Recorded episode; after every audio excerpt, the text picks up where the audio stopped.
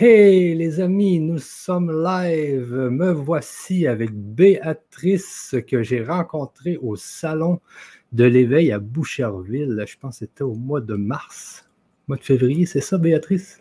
Oui, début mars. Début, début mars. Alors bonsoir et, bonjour à, vous tous qui êtes de partout dans, dans le monde.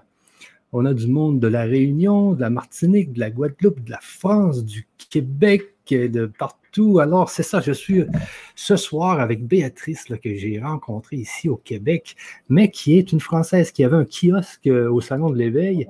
Et puis, elle était dans l'intelligence émotionnelle. Et là, c'est là que ça a vraiment. Euh, j'ai été curieux de savoir qu'est-ce qu'elle faisait. J'ai été à son kiosque, elle m'a expliqué un peu. Mais ce soir, euh, tu vas, tu vas en parler beaucoup plus, Béatrice, de qu'est-ce que tu fais. C'est quoi ça, l'intelligence émotionnelle? Mais avant tout, dis-nous qui tu es exactement. Alors, ben, bonjour tout le monde. Merci beaucoup, Michel, de m'accorder cette place euh, sur ta chaîne, parce que vraiment, je suis honorée de ça. Et moi, qui je suis, ben, je suis, comme tu as dit, une Française. Et puis, suis aujourd'hui, euh, dans ce que tu as vu sur mon stand, j'en suis à mon quatrième métier. Parce qu'au début, quand j'étais jeune, eh bien, je créais des voyages. Donc, je voyageais partout dans le monde pour euh, négocier des tarifs et puis proposer des voyages aux gens après, en groupe ou des fois individuels. Et après ça, j'ai eu des enfants. J'en ai eu trois en quatre ans. Ah alors j'ai eu, voilà, alors euh, j'ai bien travaillé, hein, voilà. Et du coup, je suis partie voyager euh, entre quatre murs. Je suis partie voyager dans une classe parce que je suis devenue institutrice avec les petits enfants d'à peu près 3, 4, 5 ans. Et j'ai fait ça pendant quelques années. J'ai fait, j'ai été directrice d'école et je me suis intéressée. Ensuite, je m'intéressais déjà à ce qui se passait dans le cerveau. Je me suis intéressée à, au système d'apprentissage des enfants qui sont handicapés et notamment les enfants qui étaient autistes. Alors, je suis partie, j'ai fait de la formation et je suis allée enseigner à des classes d'autistes. Et puis, petit à petit, sur mon chemin, je suis devenue responsable de tout le pôle formation. Nous, en France, on a des directions académiques qui gèrent les régions et je suis devenue responsable de formation après avoir passé un concours. Et puis là, je suis partie me former dans plein de choses.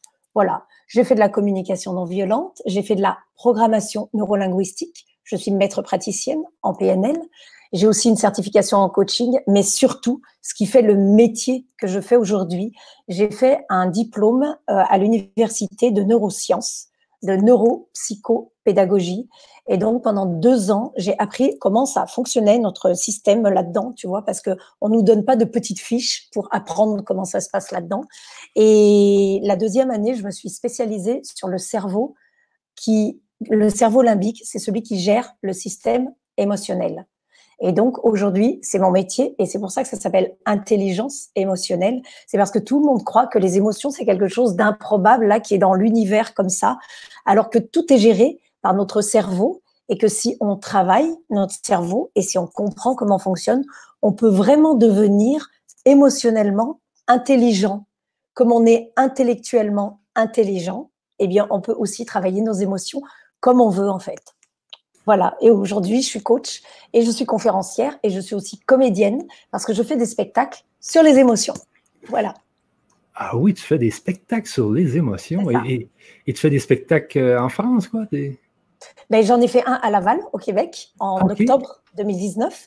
Et je me suis mise à faire des spectacles parce que j'ai toujours fait beaucoup d'improvisation. Chez nous, en France, on a des cours d'improvisation pour ceux que ça intéresse euh, d'en faire. C'est pas seulement des cours de théâtre. Et un jour, je me suis dit, il faut que je parle des émotions à toutes les personnes que je n'arrive pas à toucher, à impacter d'une manière différente. Parce que je travaille 50% de mon temps dans les entreprises pour former les collaborateurs, les managers, les chefs d'entreprise à gérer leurs émotions et du coup à mieux communiquer. Voilà, ça c'est mon métier. Et donc, eh bien, j'ai lancé des spectacles. C'est des spectacles pour les grands, vraiment. C'est pas du tout des spectacles pour les enfants. Par contre, c'est des spectacles très drôles et puis qui te montrent un peu que nous, les grands, euh, on ne sait pas quoi faire avec nos émotions en fait. on essaye de faire, mais on fait comme on peut. Et comme on n'a jamais appris, eh ben, des fois, on est bien embêté avec ça. Ben oui, c'est ça. Des fois, on se fait dépasser par nos émotions aussi. Et des fois, nos émotions nous, euh, peuvent nous gâcher la vie. Hein. Des fois, on peut être spontané et, vraiment euh, se laisser dépasser. Et, toi, tu as fait comme une, la neuro. comment c'est une neuro business. c'est, non, c'est pas la neuro business school, mais c'est vraiment la, c'est la neuro, c'est des neurosciences. C'est ça, tu as étudié dans les neurosciences. Exactement. Je suis repartie à l'université pendant deux ans. et en ah. fait, ce sont des, des euh, neuroscientifiques qui sont venus nous faire des cours. Ce pas des profs d'université euh, euh, comme on a d'habitude. C'est vraiment des professeurs, soit qui sont dans des laboratoires de recherche, soit qui sont dans des hôpitaux et qui travaillent justement sur les lésions de notre système limbique parce que parfois on a des chocs traumatiques, des traumatismes crâniens qui touchent pas notre cortex, donc qui ne qui touchent pas l'intelligence qui mesure le QI, le quotient intellectuel. Mais on peut avoir des traumatismes, des chocs traumatiques qui touchent notre quotient émotionnel, qui touchent notre système limbique. Et là, on change complètement, comme vous le dites au Québec, on capote, on change de face. Ça. Voilà. Et, donc, il y a tous ces professeurs, ils viennent, donner, ils viennent nous donner des cours. Et la première année, j'ai appris comment, euh, utiliser, comment ça se passe dans le cerveau, les connexions et les déconnexions et les branchements et tout ça, tout le cerveau. Et après la deuxième année, on m'a demandé de me spécialiser, comme tous les autres étudiants. Donc, soit je pouvais choisir le cognitif, c'est-à-dire le cortex, peut-être j'en parlerai tout à l'heure, lui, il nous permet, euh, tu vois, de réfléchir, il nous permet de parler, là, quand on parle, il nous permet de créer, il nous permet de réfléchir, de planifier, de prendre des décisions. Donc ça, c'est le cognitif. Et puis de l'autre côté, il y a l'émotionnel, donc c'est le limbique. Et puis lui, eh bien, euh, c'est tout ce qui est réaction émotionnelle, comportement émotionnel, traumatisme émotionnel, et aussi tout ce qui gère la mémoire. Et moi, je me suis spécialisée là-dessus.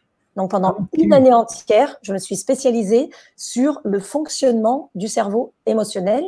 Et à la fin de ça, de ces deux années d'études, j'ai fait mon mémoire sur la gestion des émotions dans les postures professionnelles. Et puis du coup, j'en, ai fait mon métier, tu vois.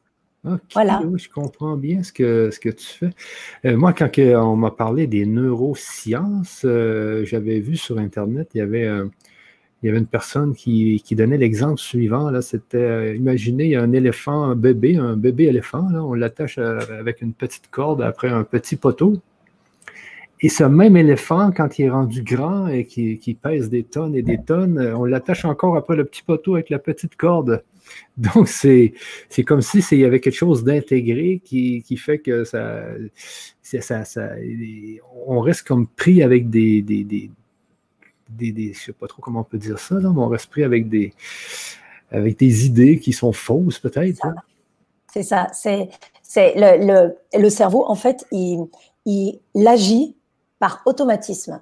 Donc, quand tu fais quelque chose dans ta vie et puis que tu le répètes et que tu le répètes, au bout d'un certain nombre de temps, tu vas devenir ce qu'on appelle inconsciemment compétent, c'est-à-dire que tu le fais tout seul. Par exemple, conduire. Tu rentres dans ta mmh. voiture. Au début, c'était difficile parce que c'est un nouvel apprentissage. Et puis maintenant, tu rentres dans ta voiture, tu branches tes trucs, tu roules, tu regardes dans ton rétroviseur. C'est automatisé ton système, tu vois. Donc, mmh. euh, le cerveau, il fonctionne tout le temps comme ça. Donc, si tu habitues euh, ton cerveau à être toujours en colère, parce que par exemple, quand tu es petit, euh, tes parents te comprennent pas, euh, alors du coup, tu es beaucoup en frustration, tu te par terre, tu es beaucoup en colère. Ton cerveau, il va comprendre que c'est tout le temps comme ça. À chaque fois que tu pas d'accord, il faut te mettre en colère. C'est ça qui comprend ton cerveau. C'est pas toi qui es colérique ou tu fais pas comme il faut. C'est parce qu'on t'a jamais appris autrement. Par exemple, on t'apprend la langue française, on t'apprend la langue anglaise, et puis euh, euh, si tu vas euh, dans un autre pays, tu vas parler le français ou l'anglais. Si jamais on t'a pas dit, tu sais, Michel, quand tu vas en Espagne ou quand tu vas au Mexique, il faut que tu parles une autre langue parce que là-bas, ils parlent pas comme ça. Mais si on te l'a pas dit et si on te l'a pas appris à parler une autre langue, ton cerveau, il sait pas le faire tout seul. Et ça marche pareil pour les émotions. C'est-à-dire que tout ce que tu as vécu dans ta vie émotionnellement, ça a entré des choses dans ton cerveau. Toi, tu as eu des réactions, et puis souvent les mêmes réactions, et bien du coup, elles ont tourné, et puis elles ont tourné de plus en plus gros, plus en plus gros, comme les boules de neige, tu sais, quand on lance là, et puis bah, du coup, tes automatismes, ils sont de plus en plus forts. Ça s'appelle des programmations, comme euh, dans l'ordinateur. Tu vois, tu as des fichiers, et ils sont là. Et puis si jamais tu veux améliorer ton fichier, tu vas sortir le fichier, tu vas regarder ce qui marche dans ton fichier, et puis tu vas l'améliorer. Et puis si le fichier, tu le trouves, comme ils disent les petits enfants, tout pourri, eh ben, tu vas te dire ce fichier ne me sert plus. Alors, tu vas prendre peut-être que le titre ou que ce qui était écrit en rouge. Tu vas garder quelques petites choses, mais pas tout le fichier. Et c'est ça qu'on fait quand on apprend à gérer ses émotions. C'est par exemple une personne qui est tout le temps en colère. Quand elle aura appris à gérer ses émotions, c'est pas qu'elle aura plus jamais de colère. C'est que ces colères, elles seront différentes. Et puis, avant d'exploser et peut-être de dire des mots qui dépassent, tu vois, comme euh, je dirais pas les mots calice et tout, quoi, des choses, tu vois, qui dépassent, eh bien, elle va pouvoir comprendre qu'elle est en train de monter, monter, monter, monter, et elle va avoir des outils pour faire en sorte que dans son cerveau, ça reste connecté, tu vois, au lieu de pas se déconnecter. Voilà. Oui, oui, oui, je comprends, euh, je comprends ce que tu veux dire parce que souvent, il y a des. Quand, et quand on, explose, parce que les, émotions vont dépasser souvent notre, notre logique, notre pensée. Et là, on va dire des mots, et là, les mots vont être. Euh, ils vont perturber vraiment notre environnement. Euh, ça peut être des mots qui vont, pour la vie, créer une, une chicane, un conflit entre une personne et une autre, mais c'est juste parce que on n'a pas été capable de contrôler son émotion. Et, euh, je ne sais pas si ça a rapport avec tout ça, ce que tu nous dis, souvent dans le monde euh, ici, de LGC, puis euh, le grand changement et tout ça, on parle souvent des HPI, les hauts potentiels intellectuels, puis les HPE, hauts potentiels émotionnels. Et toi, c'est dans le haut potentiel émotionnel, est-ce que, c'est, est-ce que ça joue là-dedans? Les deux sont reliés. Parce qu'en fait, les HPI, les hauts potentiels intellectuels, ce sont des personnes qui ont des connexions cérébrales pas exactement branchées, comme les personnes eh bien, qui ont un quotient intellectuel un peu moins un peu moins élevé. Donc ces personnes qui ont un quotient intellectuel un peu plus élevé, elles ne réfléchissent pas comme les autres personnes, elles n'ont pas les mêmes idées, elles ne voient pas les choses pareilles et du coup, euh, on leur renvoie souvent qu'elles sont différentes. Mais toi, t'as pas compris. Mais arrête avec tes idées de folie, etc. Et du coup, ça développe chez elles, parce que leurs connexions, elles sont pas pareilles, une sensibilité émotionnelle qu'on appelle souvent, nous, en France, on appelle souvent ça une hypersensibilité. Et donc, euh, les hauts potentiels, ils ont très intérêt, s'ils veulent montrer le meilleur d'eux-mêmes dans leur intelligence, à venir apprendre à gérer leurs émotions très tôt, parce que justement là, ils vont augmenter leur niveau, leur capacité à gérer leurs émotions, et là, ils vont devenir exactement ce que tu dis, haut potentiel émotionnel. Mais tout le monde peut devenir haut potentiel émotionnel si tu regardes bien euh, autour de nous, les personnes qui euh, réussissent le mieux à gérer leur système émotionnel, à le stabiliser, à le calibrer par rapport aux situations, aux gens et tout ça, ce sont les personnes qui réussissent le mieux dans la vie. Et quand je dis réussir, c'est pas gagner de l'argent ou être célèbre. C'est des personnes en général qui ont souvent le sourire, qui sont épanouies, qui sont euh, un peu comme ça dans l'accomplissement, tu vois. Et, et plus on est dans cette forme-là, plus on atteint l'épanouissement et l'accomplissement, plus ça veut dire qu'on maîtrise notre système émotionnel. OK, OK, OK, oui, oui, ben, je commence à comprendre. Et là, les, hypersensibles, parce qu'on en parle souvent des hypersensibles, euh, des fois on se demande si on ne l'est pas soi-même hypersensible. Euh, donc, quand, on est hypersensible, c'est peut-être parce qu'on ne gère pas très bien ses émotions, là, ce que je peux comprendre. Et si on, réussit à gérer ses émotions avec des techniques que toi tu enseignes, par exemple, euh, eh bien, notre hypersensibilité va, devenir moins un, problème. Là. C'est ça, c'est que surtout, c'est très difficile pour les personnes qui sont hypersensibles parce qu'à un moment donné, ça devient douloureux, ça devient une souffrance, cette hypersensibilité. Et donc, apprendre à gérer ses émotions, non seulement ça allège les gens, euh, ils se sentent mieux, quoi, parce que tu vois, ils sont pas enfermés dans quelque chose dont ils comprenaient rien du tout. Donc, ils arrivent à gérer. C'est comme si on te donne tout un tas de trucs dans ton potager et tu sais pas quoi faire avec tous tes légumes et tous tes fruits là. Tu sais pas comment les cuisiner, tu sais pas quoi en faire, mais tout le monde te dit, mais tu as quand même largement assez à manger. Donc, arrête. Tu vois, et eh ben, l'hypersensible, c'est pareil. Quand il comprend ce qui se passe pour lui, quand il mesure que, en fait, c'est pas lui qui est comme ça, c'est qu'il est différent des autres et que ça dérange les autres. Et eh bien du coup, il a comme une espèce de champ d'ouverture, tu vois, un champ des possibles, là, comme ça. Il se dit, oulala, là là, mais je peux faire plein de choses avec mon cerveau. Et c'est exactement ce qui se passe. Et là, il va apprendre petit à petit à reprogrammer tous ses fichiers émotionnels. Parce que l'hypersensible a une forte capacité à se sentir souvent coupable. Euh, coupable de ce qu'il vit, coupable de ce qu'il dit, coupable de ce qu'il ressent, parce que c'est aussi ce qu'on lui a renvoyé. Et euh, euh, on lui a jamais expliqué, mais on lui explique pas parce que la personne qui est en face ne sait pas forcément non plus ce qui se passe, tu comprends? Et ça, ça, fait des gens euh, souvent qui ont changé d'entreprise assez régulièrement, qui ont peut-être des fois changé de conjoint, euh, etc. Et non pas parce que ce sont des mauvaises personnes, mais parce que ils ont une sensibilité à fleur de peau qu'ils ne savent pas canaliser.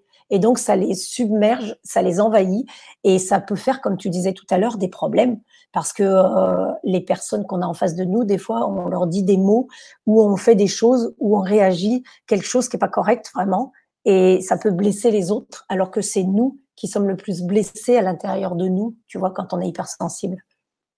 Ben oui, parce que même j'ai déjà vécu ça, dire un mot qu'on ne voulait vraiment pas dire, et ça a fait un conflit qui est perpétuel, là, qui, peut durer des années. Euh, ensuite, c'est l'autre qui, euh, qui, qui, se protège, et puis qui dit pourquoi il m'a dit ça, nanani, et là, ça fait, ça fait un cercle vicieux, tout ça. Euh, il y a aussi moyen de, euh, de, de, de, faire en sorte, euh, je ne sais pas si tu apprends ça aussi aux gens qui te suivent, là, euh, comment désamorcer quelque chose qui a été amorcé comme ça. Là. Peut-être qu'un hypersensible se dit Bon, ben, il m'en voudra des années, c'est pas grave, je vais rester dans mon coin. Donc, il, y a aussi, il y a aussi moyen de, désamorcer tout ce qu'on a créé là, dans, dans, la vie, j'imagine aussi avec ces émotions-là qui ont sauté, qui, ont, qui nous ont fait dire des mots qu'on n'aurait jamais voulu dire. Ou, euh, il, y a, aussi ça, j'imagine, que, tu peux, euh, que tu peux gérer là, avec, les, ces gens-là qui sont hypersensibles. Je ne sais pas si c'est tous des hypersensibles, mais, c'est des hyper émotionnels dans le fond. C'est ça. Hein? Exact. Absolument. Mais tu vois, si tu, si on imagine, si tu imagines toi, Michel, et toutes les personnes qui nous regardent, vous imaginez comme une ligne, comme ça, comme une croix, hein, avec euh, abscisse et ordonnée. D'un côté, eh bien, c'est tout ce qui est émotionnellement négatif pour nous. Donc, c'est dès qu'on part en frustration, dès qu'on est frustré de quelque chose, tac, on a un truc, hop, on part du côté où c'est négatif. Et puis, dès qu'on est satisfait, on part du côté où c'est positif. OK? Donc, ce qui se passe euh, euh, pour désamorcer, c'est que on va aller chercher ce qui nous a fait partir du côté négatif. Parce que au milieu de cette croix, à l'intersection, plus on monte, plus c'est intense. Hein.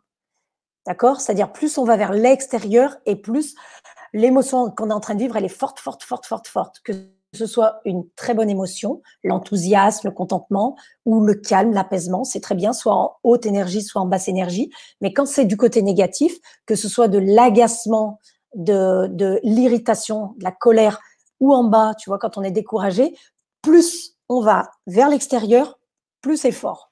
Donc, ce qu'il y a au milieu de ce système, c'est une espèce de petite boule, comme un smiley, et là-dedans, il y a tout ce qui est important pour nous, il y a toutes nos valeurs, il y a tous nos besoins, et il y a toutes nos croyances. Du coup, quand, on vit tous les jours, dès qu'on s'éloigne de ce qui est important pour nous, on va rentrer dans de la frustration. Par exemple, si on a une valeur d'engagement qui est forte, et puis on a un besoin de partage. D'accord? Eh bien, si on n'arrive pas à partager avec notre équipe, si on n'arrive pas à partager avec notre famille parce qu'on ne comprend pas, si on n'arrive pas à partager avec nos amis, eh bien, notre valeur d'engagement, elle va être un petit peu grignotée parce que notre besoin de partage, il n'est pas du tout respecté. Donc, ça va grignoter notre valeur d'engagement. Du coup, on va plus trop avoir envie de voir nos amis, mais on va y aller quand même pour leur faire plaisir. Mais du coup, on est dans la frustration. Alors, on commence à aller du côté moins. Et puis on va y aller encore une autre fois parce qu'ils vont nous inviter, nos amis. Mais quand on est là-bas, on se rend compte qu'on se parle plus trop. Mais nous, on a besoin de partager. On boit, on se parle plus trop. Les gens, ils se plaignent tout le temps. Ça nous, ça nous va pas trop. Mais comme notre valeur d'engagement, elle est forte, on continue à y aller. On continue à y aller. Et on continue encore. Et plus on continue d'y aller, et plus notre système émotionnel, il est frustré. Et plus on s'en va, hop, vers le moins. Et ça va grandir, grandir, grandir. On va partir dans les extrêmes jusqu'au jour où on va être avec nos amis un jour et boire l'apéritif et que là on va leur dire non mais moi et moi ça m'intéresse pas cette conversation là c'est nu et on va s'énerver s'énerver. Et là nos amis ils vont nous regarder comme ça là tu vois. Ils vont dire euh, mais qu'est-ce que t'as euh, à t'énerver comme ça? Et ils vont pas comprendre parce qu'on leur a jamais dit. Donc la première chose pour désamorcer, c'est aller chercher en soi. Donc moi, je travaille beaucoup sur les valeurs, sur les besoins, sur la valeur qu'on s'apporte à soi-même, parce que dès qu'on s'éloigne de ça, c'est là où nos émotions, elles deviennent très inconfortables pour nous. Et du coup, parce qu'on on va faire des trucs qui sont pas possibles dans notre vie. OK? Et ensuite, la deuxième chose euh, que je travaille là-dessus, c'est de savoir combien de fois tu vis ça dans une journée, combien de fois tu vis ça dans une semaine, combien de fois tu vis ça dans un mois. Parce que ce qui est important, au-delà de tes valeurs et de tes besoins, c'est peut-être de te rendre compte que tu vis ça seulement avec certaines personnes ou seulement dans certains environnements. Par exemple, je sais pas, au magasin, tu vas magasiner, hop, c'est là où les gens ils t'énervent. Peut-être au travail, au boulot, peut-être dans ta famille. Et donc, une fois qu'on connaît les valeurs et les besoins, d'accord, on va aller prendre du factuel. C'est quand, c'est où, c'est combien de fois. Et là, on va tout détailler. Et là, la personne, elle s'aperçoit qu'elle se met toujours en colère à 9 sur 10 au même endroit. Et puis à un autre endroit, elle se met en colère à 6 sur 10. Et puis à un autre endroit, elle est capable de jamais se mettre en colère. Donc là, on est en train d'expliquer à son cerveau qu'elle est capable de ne jamais se mettre en colère. Elle est capable de le faire. Elle le fait déjà plein de fois. Donc, on va aller chercher ces ancrages-là et on va les transférer sur une situation où elle se met en colère. OK, OK, je comprends bien. Donc, c'est vraiment les valeurs, les besoins qui, vont créer euh, justement cette frustration. Euh, euh, comme tu dis, une personne qui va toujours dans un endroit où, où selon ses valeurs, elle devrait communiquer, elle, veut parler, elle veut échanger, mais il n'y a pas l'échange qu'il faut, mais elle y va quand même, elle y va quand même. et donc, elle a une, montée de frustration à chaque, à chaque fois. Et, et, les gens, c'est comme l'histoire d'éléphant tout à l'heure c'est comme un automatisme et donc ils, fonctionnent dans leur automatisme. Et là, c'est là que toi, tu interviens. là. C'est là que tu interviens. Tu vas dire à la personne, ben, ben là, regarde, on, va analyser la situation, on va décortiquer et ensuite on va arriver à, une solution, puis on va, on va, montrer à ton cerveau, à ton être, à ton âme que euh, il y a moyen de ne pas être en colère. C'est tout simplement en analysant un peu la situation. Là. Ouais, exactement ça, parce que tu vois, par exemple, si on reste sur la colère, quand les personnes, elles viennent me voir, puis elles me disent, moi, Béatrice, euh, euh, j'en ai marre, euh, je suis toujours en colère et je veux plus être en colère. Je dis, bon, bah, ça, c'est vraiment super.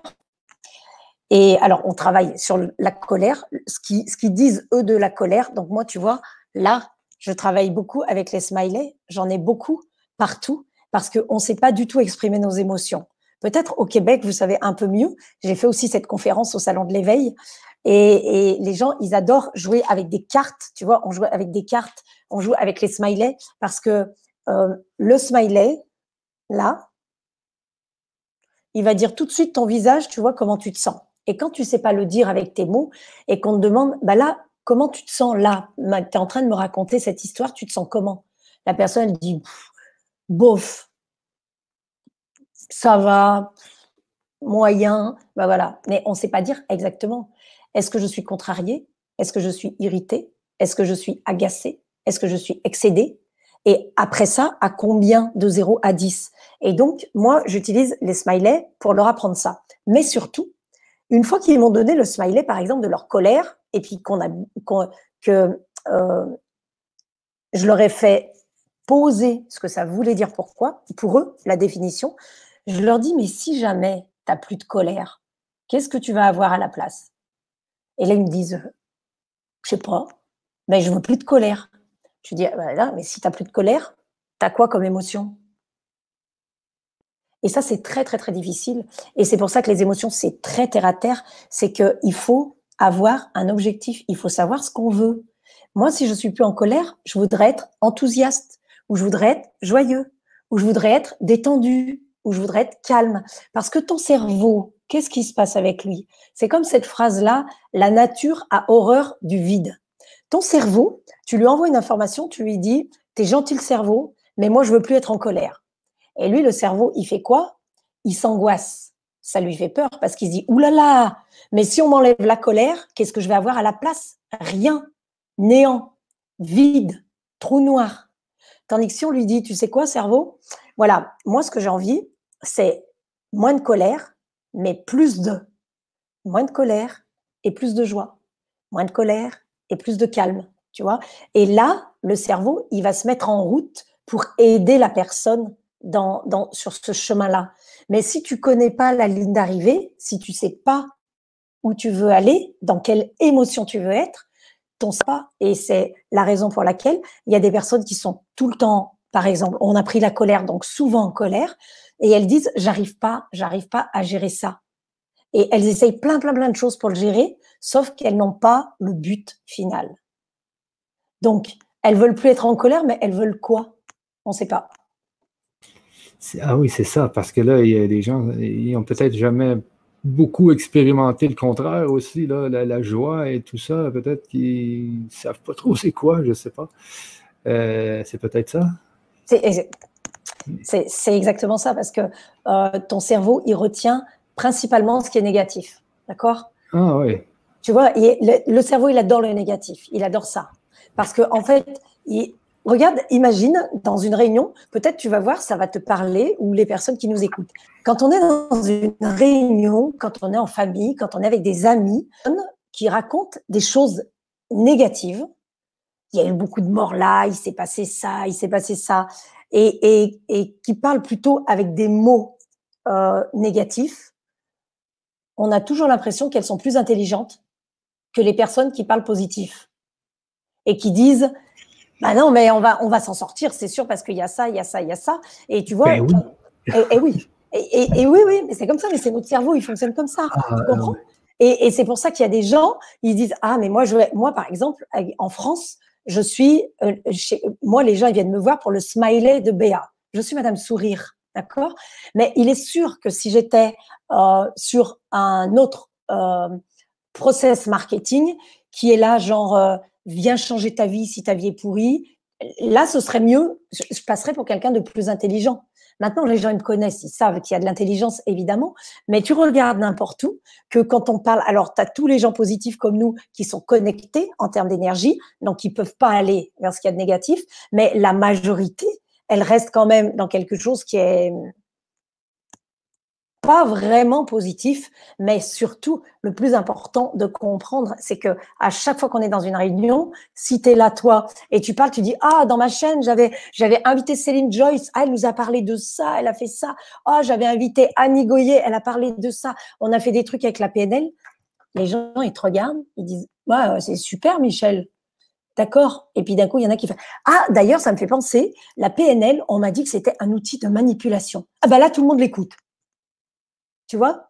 Parce que d'un seul coup, tac, il passe pour l'intelligent parce qu'il a dit quelque chose, hop, comme si, tu vois, quelque chose qui inversait le processus positif. Mais le cerveau, il est construit comme ça.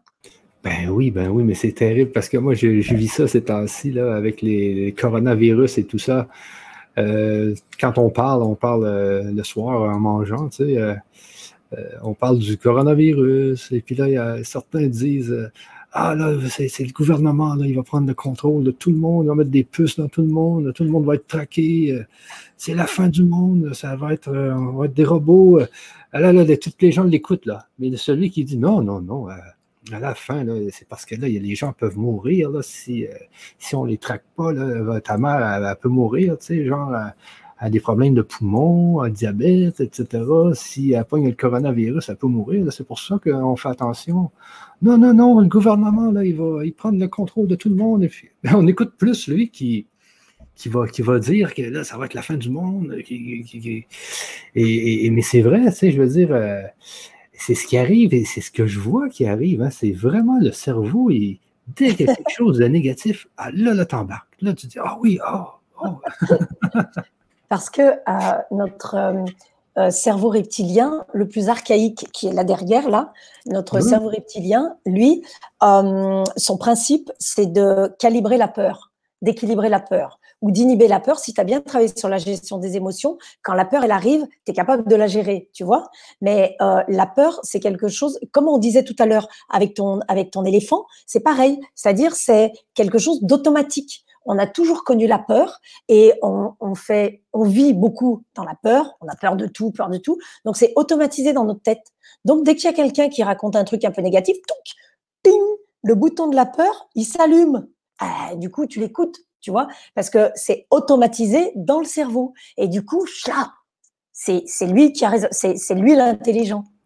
Et, je me demande des fois si on n'aime pas ça, parce que, tu sais, quand on écoute des films d'horreur, quand on était jeune, moi, je n'écoute plus de films d'horreur, mais j'en écoutais un dernièrement, mais, quand même, euh, qui n'était pas euh, de, la vraie horreur. Comme, mais quand j'étais jeune, on aimait ça, on écoutait un film d'horreur, et puis, euh, tu sais, on est et, et, je sais pas pourquoi le cerveau aime ça. Tu sais, quand quelqu'un nous parle justement, parce qu'encore euh, hier ou l'autre hier, les gens disaient non, non, le gouvernement va tout nous contrôler, il va nous mettre des puces dans le vaccin.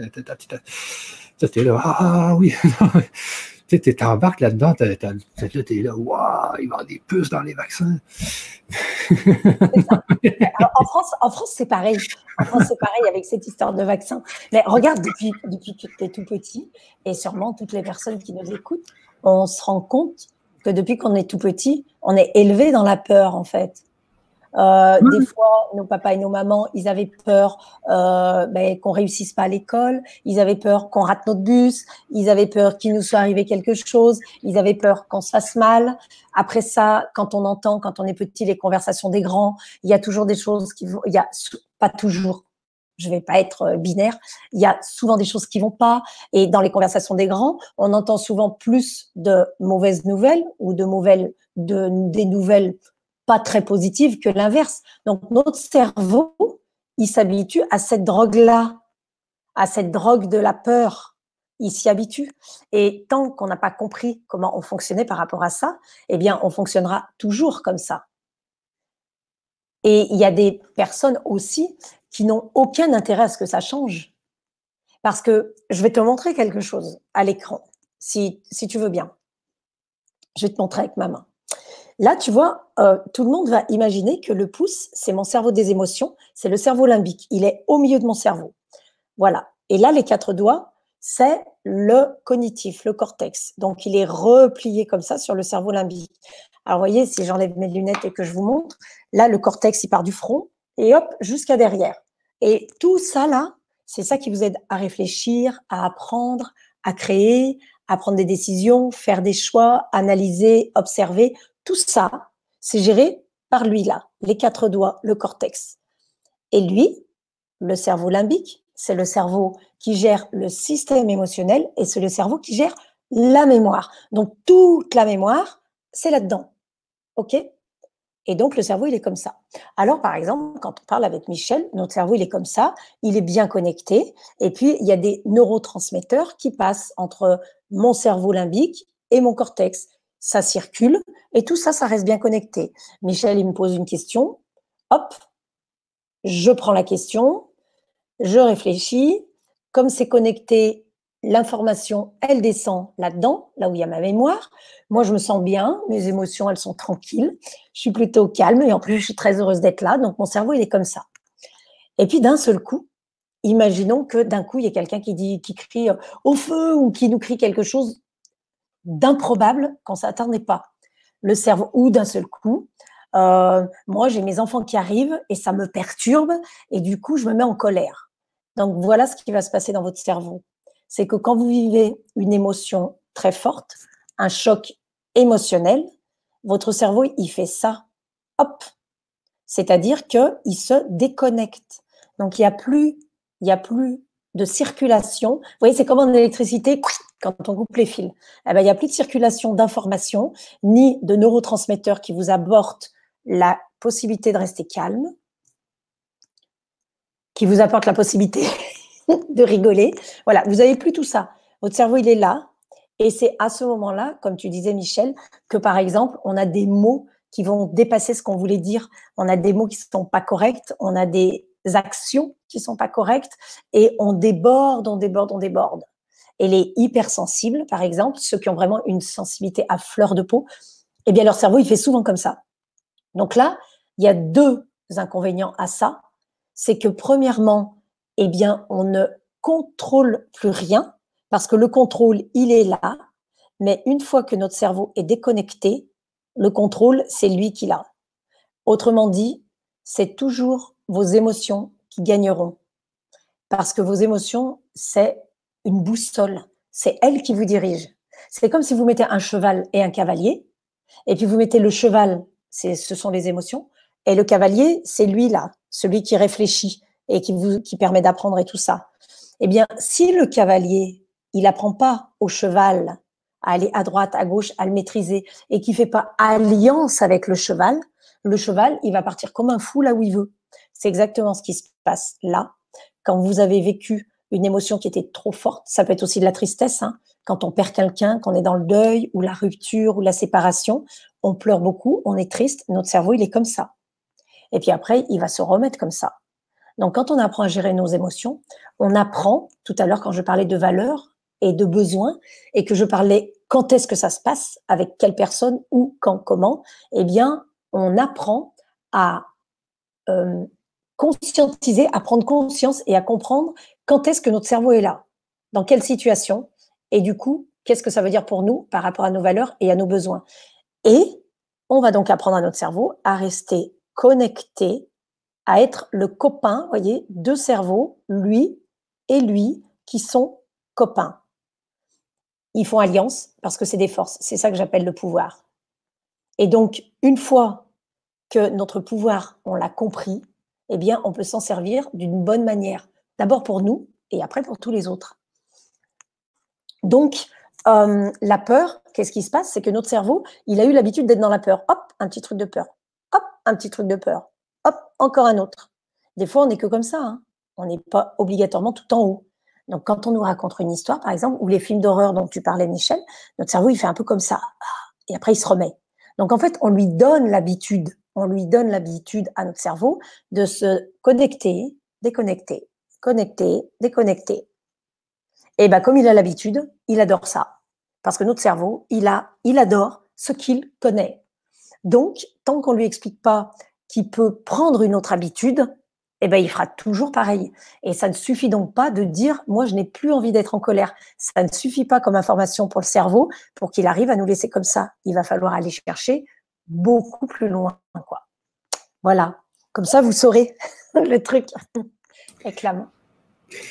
Ah, très belle, très belle image, très belle image. Ça, c'est bien parce que le, cerveau limbique, est-ce que c'est le cerveau euh, des lézards, ça? C'est euh, le...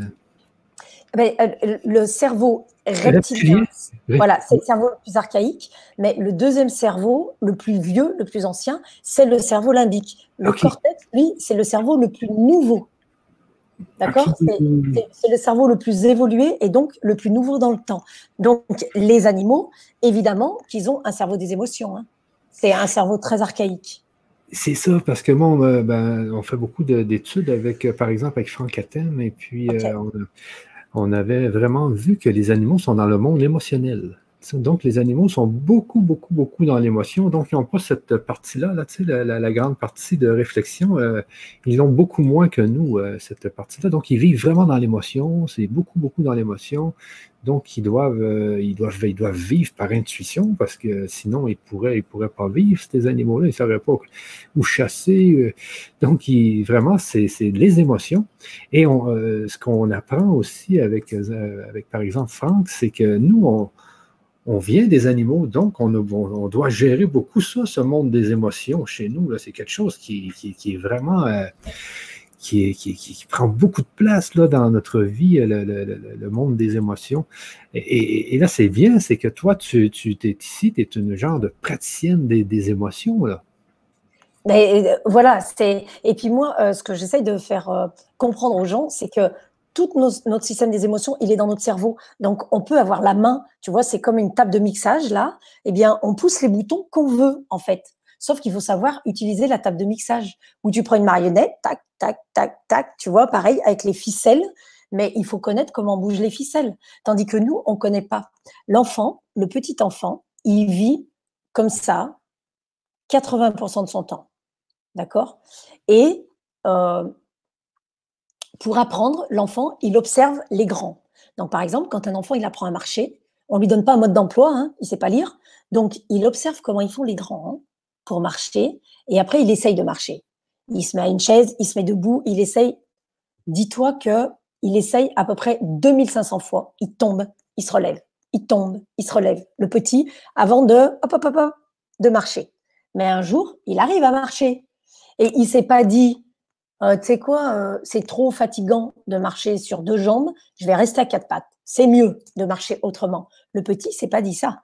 Il a persévéré, il a été tenace, déterminé, courageux. Il nous a vu les grands marcher sur deux jambes, il l'a fait. Il a fait pareil pour apprendre à parler. Au début, il a fait R, R, R, R. Quand il s'est aperçu que c'était lui, il a écouté comment on parlait. Papa, papa, et il nous a imité, il nous a modélisé. Ça ne veut pas dire qu'il a la même voix que nous, ça veut dire qu'il a capté des informations. Et pour les émotions, le petit fait comment pour gérer ses émotions? Il regarde les grands, mais les grands, ils savent pas gérer leurs émotions. Donc le petit, il fait comme il peut avec les moyens qu'il a. Et quand il n'est pas content, bah, qu'est-ce qu'il fait? Il se roule par terre. Qu'est-ce qu'il fait? Il va taper sur son frère. Qu'est-ce qu'il fait? Il se tape la tête contre les murs. Il boude. Il fait comme ça, boude tout seul dans son coin, il file dans sa chambre et nous, on lui dit arrête de te rouler par terre dans le magasin, sinon je te mets une fessée. Mais le petit, il est en train de d'étouffer avec ses émotions parce qu'on lui a dit non, je t'achète pas de bonbons. Hop, il se roule par terre et nous, on l'attrape et on lui dit arrête, je vais te mettre une fessée. Donc en fait, il a libéré tout ce qui était négatif pour lui et on lui dit c'est pas comme ça qu'il faut faire. Arrête, je vais te mettre une fessée. Mais on lui dit pas comment il faut faire. Mais on peut pas lui dire si nous on sait pas le faire. Et le petit, il n'arrête pas de nous observer. Il voit qu'on se met en colère avec papa. Il voit qu'on se met en colère au téléphone. Il voit que des fois on pleure. Il voit que des fois on est triste. Mais on ne sait pas le gérer. Donc, lui, il a aucun outil pour apprendre à gérer ça. Par contre, tout ce qu'il essaye de faire pour gérer ses émotions, très très souvent, nous les grands, on lui dit c'est pas comme ça qu'il faut faire. Arrête de pleurer pour un petit truc comme ça. Ça sert à rien de pleurer pour un petit truc comme ça. Mais ça veut dire qu'on lui bloque son système émotionnel. Et du coup, comment on veut, quand on est grand, savoir ce qu'on fait avec ce truc émotionnel, puisque on nous a bloqué la machine. Exactement, exactement. Euh, et, il y a beaucoup de gens qui disent aussi, hein, les enfants euh, apprennent beaucoup de, de, de, 0 à 7 ans, donc il faudrait peut-être que les parents sachent un peu plus comment euh, gérer les émotions aussi de, leurs enfants. et c'est quelque chose aussi que toi, tu t'enseignes, j'imagine. Oui, absolument, oui, oui. Parce que en plus, moi, les, les enfants, c'est ma passion. J'ai été longtemps euh, institutrice et puis après j'ai fait de la formation aux adultes qui ont des enfants, donc c'est vraiment ma passion. Et euh, c'est vrai qu'il y a des parents qui sont vraiment intéressés par ça. Donc moi je coach des parents, je coach aussi des familles et notamment parce qu'il y a des gros gros conflits à l'adolescence. Quand les enfants ils commencent à avoir par exemple à peu près 9 ans, 10 ans, et comme ça, jusqu'à 18 ans, 20 ans, il y a des gros, gros conflits avec les parents parce que les enfants, ils ont l'impression qu'on les comprennent pas. Et puis les parents, ils disent j'en ai marre de ces trucs à lui. Alors il y a beaucoup d'incompréhension. Et là, les systèmes émotionnels, ils sont comme ça entre les parents et les enfants. Donc, tu vois, tout à l'heure, ce que je disais avec les en, au Québec, vous dites pas comme ça, vous êtes les emojis. Euh, avec les emojis, on, peut faire ça en famille, absolument. Par exemple, tous les matins, hop, chacun met son emoji. C'est un petit peu comme la météo des émotions. Et puis, euh, on voit comment on se sent? C'est tout. On ne discute pas dessus, on dit Ah, il a mis un emoji qui est en colère comme ça, je ne vais pas lui parler ce matin. D'accord? S'il met un, smiley comme ça, je vais aller vers lui. Ou alors, s'il met un smiley comme ça, là, bien énervé, je vais lui parler, mais pas de la même manière que ce que je fais d'habitude. Parce que tout à l'heure, tu parlais de communication et des fois, on, a dit quelque chose, on a fait quelque chose, et ça dure pendant des années qu'on entend cette histoire-là, parce que le fond de ce que l'on dit, le fond de ce que l'on fait, ça ne compte pas. Ce qui compte, c'est la forme. Parce que ce qui nous énerve, ce qui nous fait, ce qui nous rend triste, ce qui nous décourage, c'est pas du tout la situation en elle-même, en fait. C'est la manière que l'on a de percevoir la situation. Tu vois? C'est comme par exemple, tu vois, par exemple, je te donne cette bouteille-là, comme ça, tous les spectateurs, téléspectateurs, ils peuvent voir. Et je, te dis, Michel, bah voilà, moi, je vais dessiner ce que je vois de la bouteille. On est d'accord que c'est une bouteille? On est d'accord? Ok. Donc, on est d'accord tous les deux sur la situation, sur l'objet, sur l'événement. C'est une bouteille. Et puis, tu vas dessiner ce que tu vois, et moi, je vais dessiner ce que je vois. Après, on va comparer nos dessins. Il est fort probable qu'on n'ait pas les mêmes dessins. Donc, je vais te dire, écoute, Michel, je ne sais pas, il faut que tu t'achètes des lunettes, tu vois, parce que ce que tu as dessiné, c'est pas du tout ça, hein. pas du tout, du tout. Et toi, tu vas me dire, euh, tu vas regarder mon dessin, tu vas dire, non, non, c'est toi qui dois t'acheter des lunettes, parce que tu as dessiné un truc, tu as mis de la couleur, c'est quoi ce rouge? Il n'y en a pas du rouge.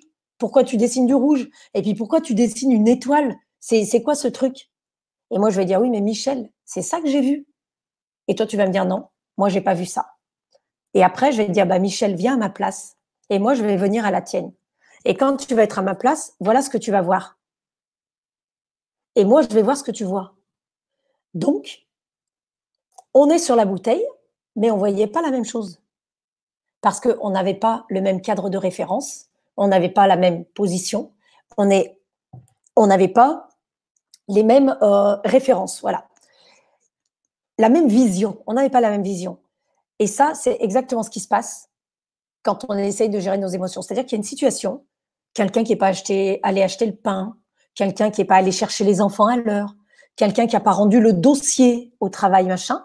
Et quand on se met tous autour de la table et qu'on pose la bouteille au milieu, tout la bouteille, si c'est le dossier, ou si c'est le client, ou si c'est les enfants, eh ben, tout le monde voit ça d'une manière différente. Donc, en fait, nos réactions émotionnelles, elles n'ont rien à voir avec la situation. Elles ont à voir avec le lien qu'on a à cette situation, la manière qu'on a de voir la situation, la manière qu'on a de vivre la situation. C'est pour ça que pour avoir un focus positif, souvent on dit, en tout cas un autre focus, pour voir la bouteille de tous les côtés, eh bien, c'est pour ça souvent qu'on dit tout est question de mindset. Parce que si tu vois l'étoile ou si tu vois l'autre côté, tu vas pas réagir pareil. Et si tu vois et l'étoile et l'autre côté, tu vas devenir beaucoup plus riche et plus grand. Oui, ben oui, ben oui, ben oui, mais c'est vrai, ça, c'est souvent, c'est qu'on ne voit pas la situation de la même façon. Surtout, euh, genre, aller chercher les enfants, euh, ou euh, tu vas aller au marché et là, tu t'oublies quelque chose, tu sais, mais vraiment, tu ne l'avais pas dans la tête, tu l'as oublié, tu reviens à la maison, là, ton copain, ta copine t'a dit, mais pourquoi t'oublier ça? c'est vrai. Et là, ça, et là, ça fait un froid, là, tu sais, mais c'est juste que là, je l'avais oublié, désolé. Et, l'autre, l'autre, l'autre pense, mais, mais ça m'est arrivé, il a, fait par exprès pour ne pas me l'acheter. et toi, tu l'avais juste oublié. Et là, ça. Et, qu'est-ce qu'on fait dans ce temps-là?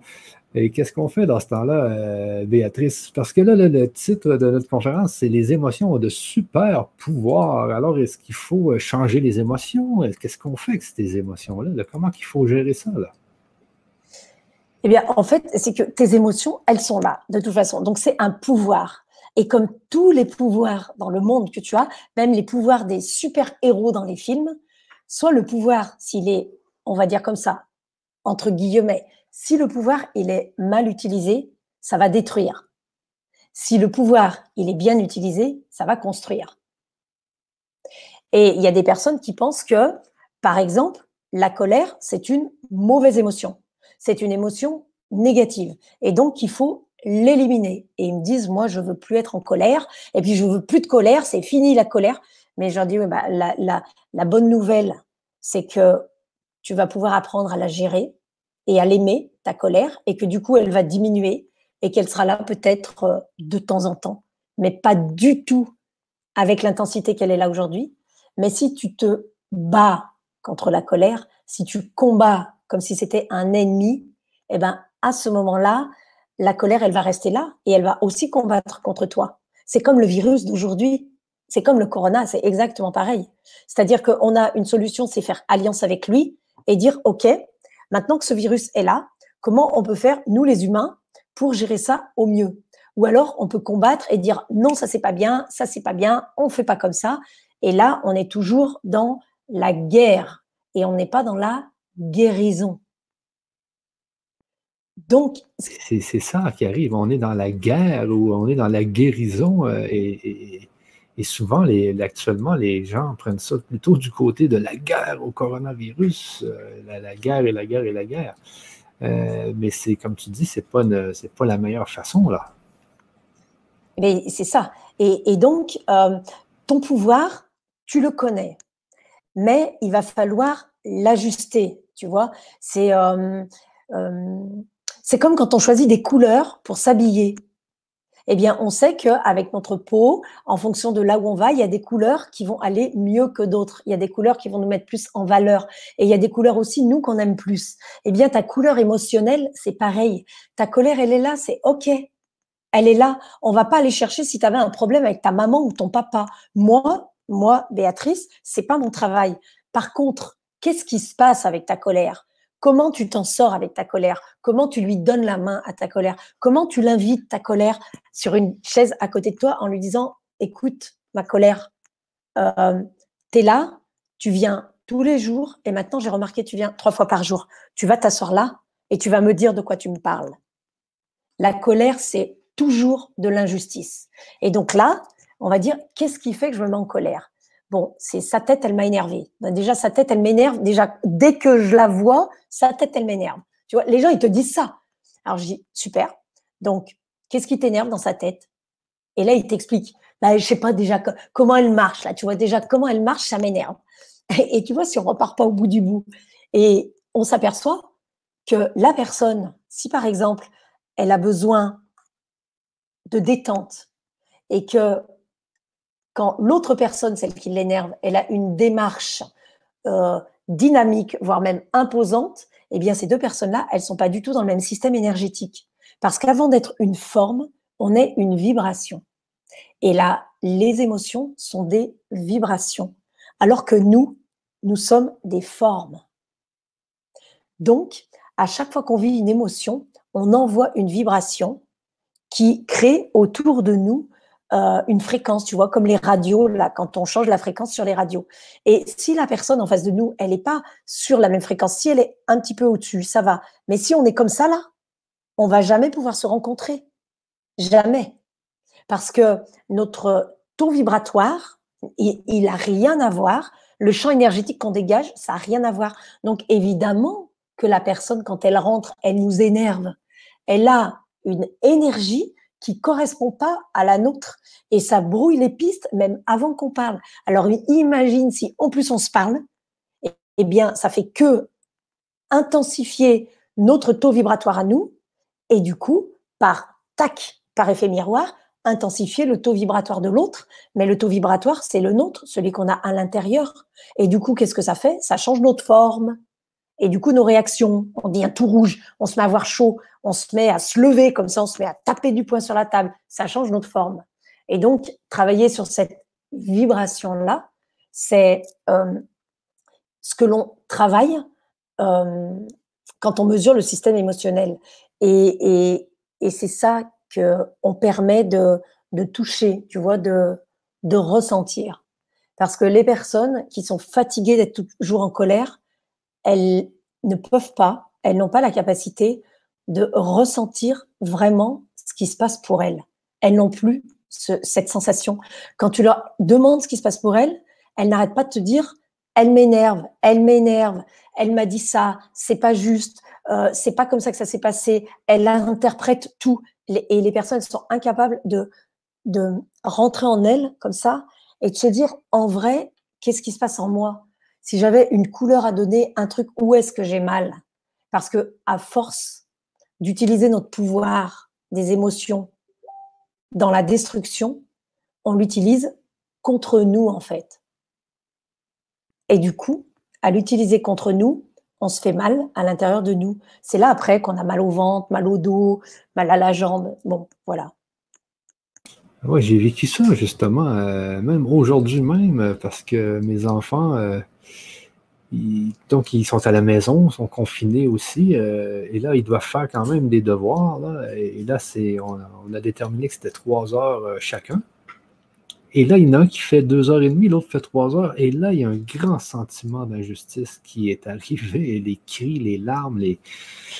Elle a juste fait deux heures et demie, moi j'ai fait trois heures. Mais, c'est ce que tu disais tout à l'heure, c'est l'injustice. Et là, on voit le, mais les cris, là, mais énormes, les, visages qui viennent rouges, les larmes et tout, là, mais tu vois que et, c'est justement, on a dû intervenir parce que là, il allait quasiment se battre. Là, tu sais. Euh.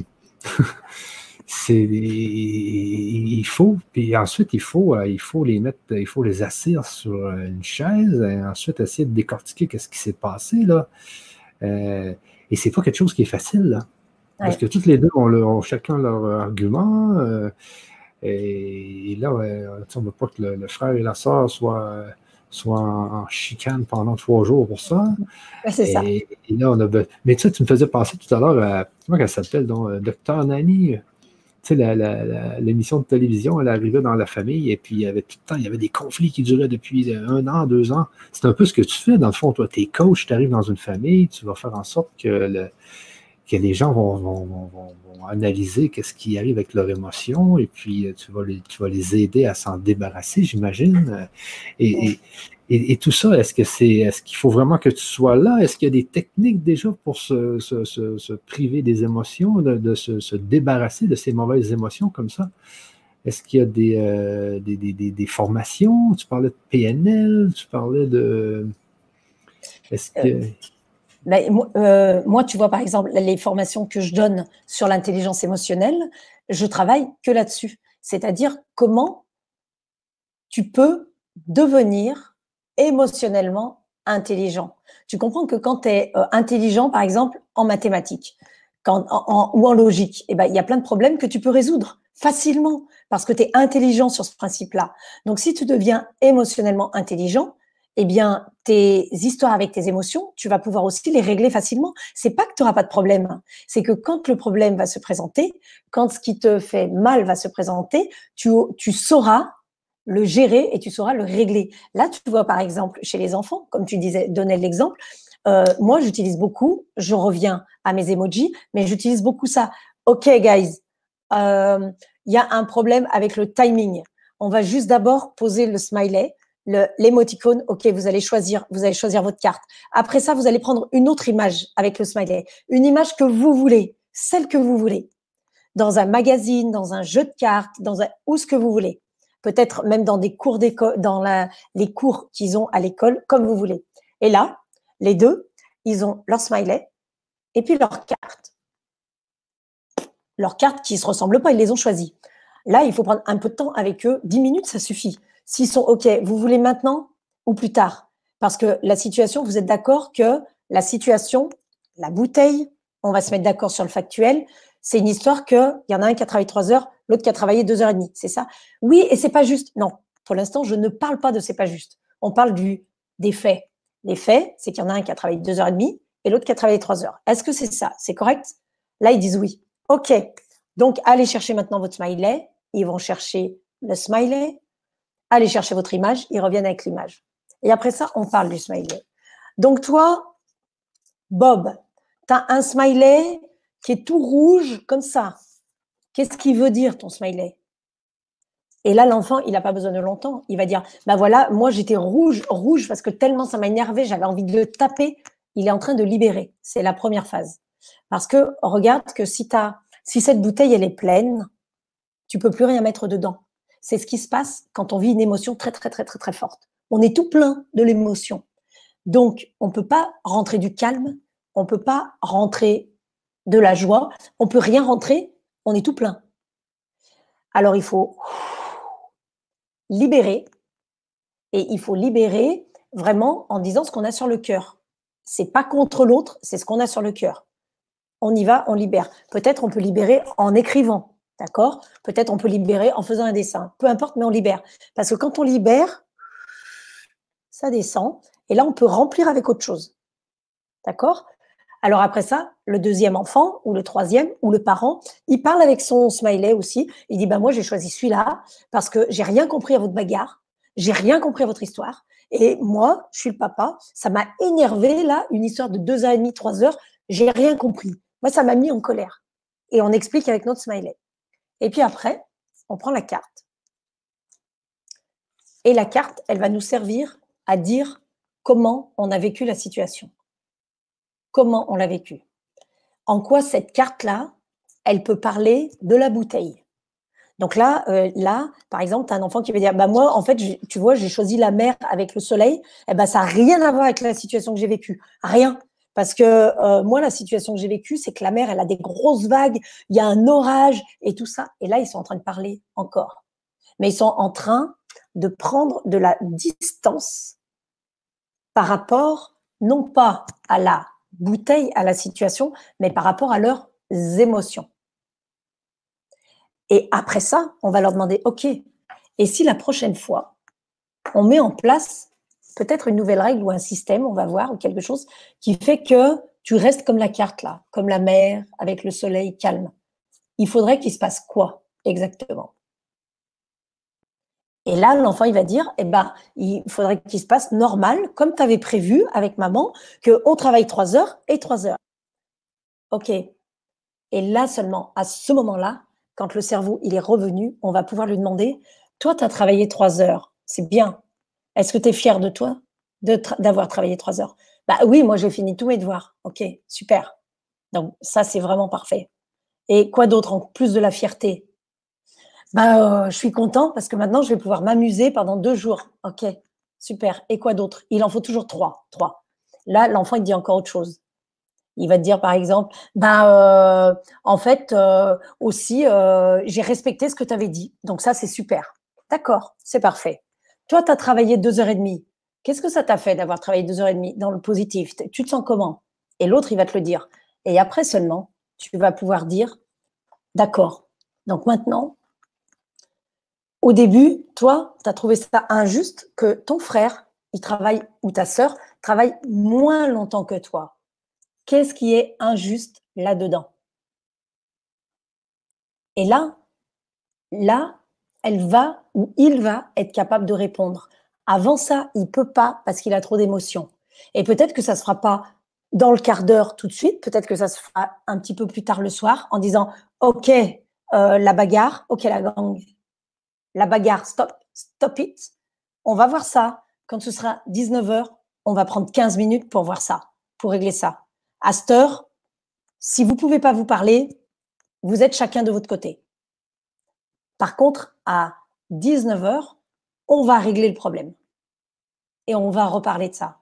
Tu vois Mais seulement quand ils sont calmés, et là, l'enfant, il va dire bah, c'est injuste parce que moi, j'ai fait plus. Tu as fait plus de quoi bah, J'ai fait plus de travail, mais tu as fait son travail bah, Non, j'ai fait mon travail. Et là, tu emmènes l'enfant à comprendre que, en fait, dans, ses, dans sa responsabilité, eh bien, il a fait ce qu'il devait faire par rapport à l'école, il peut être fier de ça et que ce que fait l'autre ou ce que ne fait pas l'autre, ça ne le regarde pas en fait.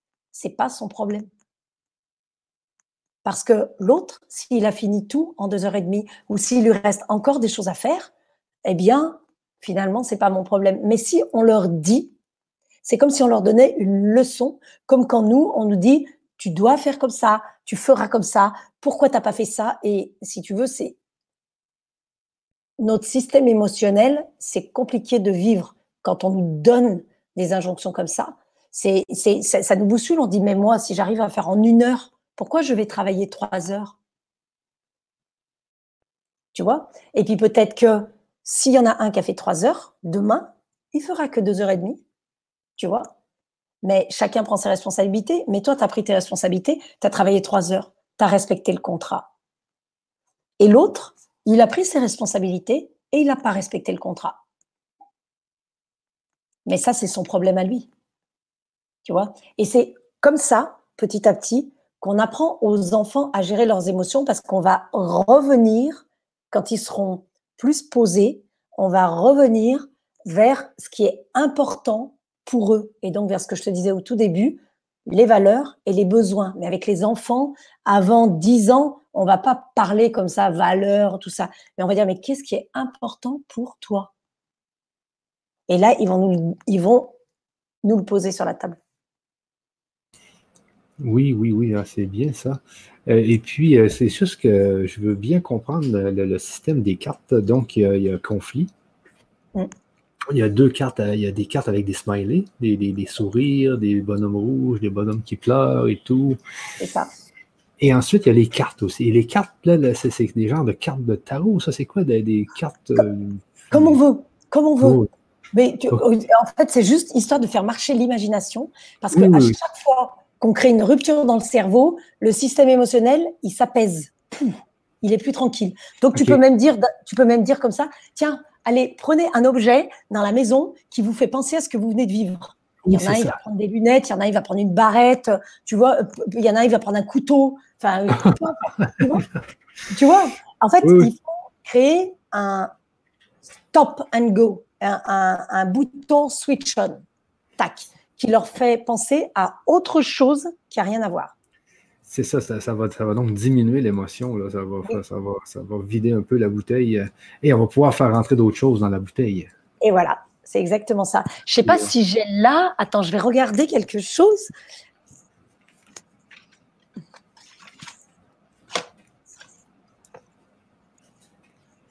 Ah, je ne les ai pas là. J'aurais bien aimé montrer, mais quand je ferai l'atelier, je les montrerai, je les amènerai, toutes mes cartes, mais ce n'est pas celle-ci que je voulais vous montrer, où il y a mes, les différentes émotions, et c'est des cartes avec lesquelles on travaille. Je travaille avec les, ces cartes-là avec les grands, hein, avec les adultes. Ah oui. Et quand ils ramènent ça chez eux, les enfants, ils adorent, et du coup, ils, les utilisent toujours dans la famille. Mais euh, où c'est que j'ai mis cette affaire? Attendez deux petites minutes. Oui, t'attends, t'attends, euh, t'attends, sans problème.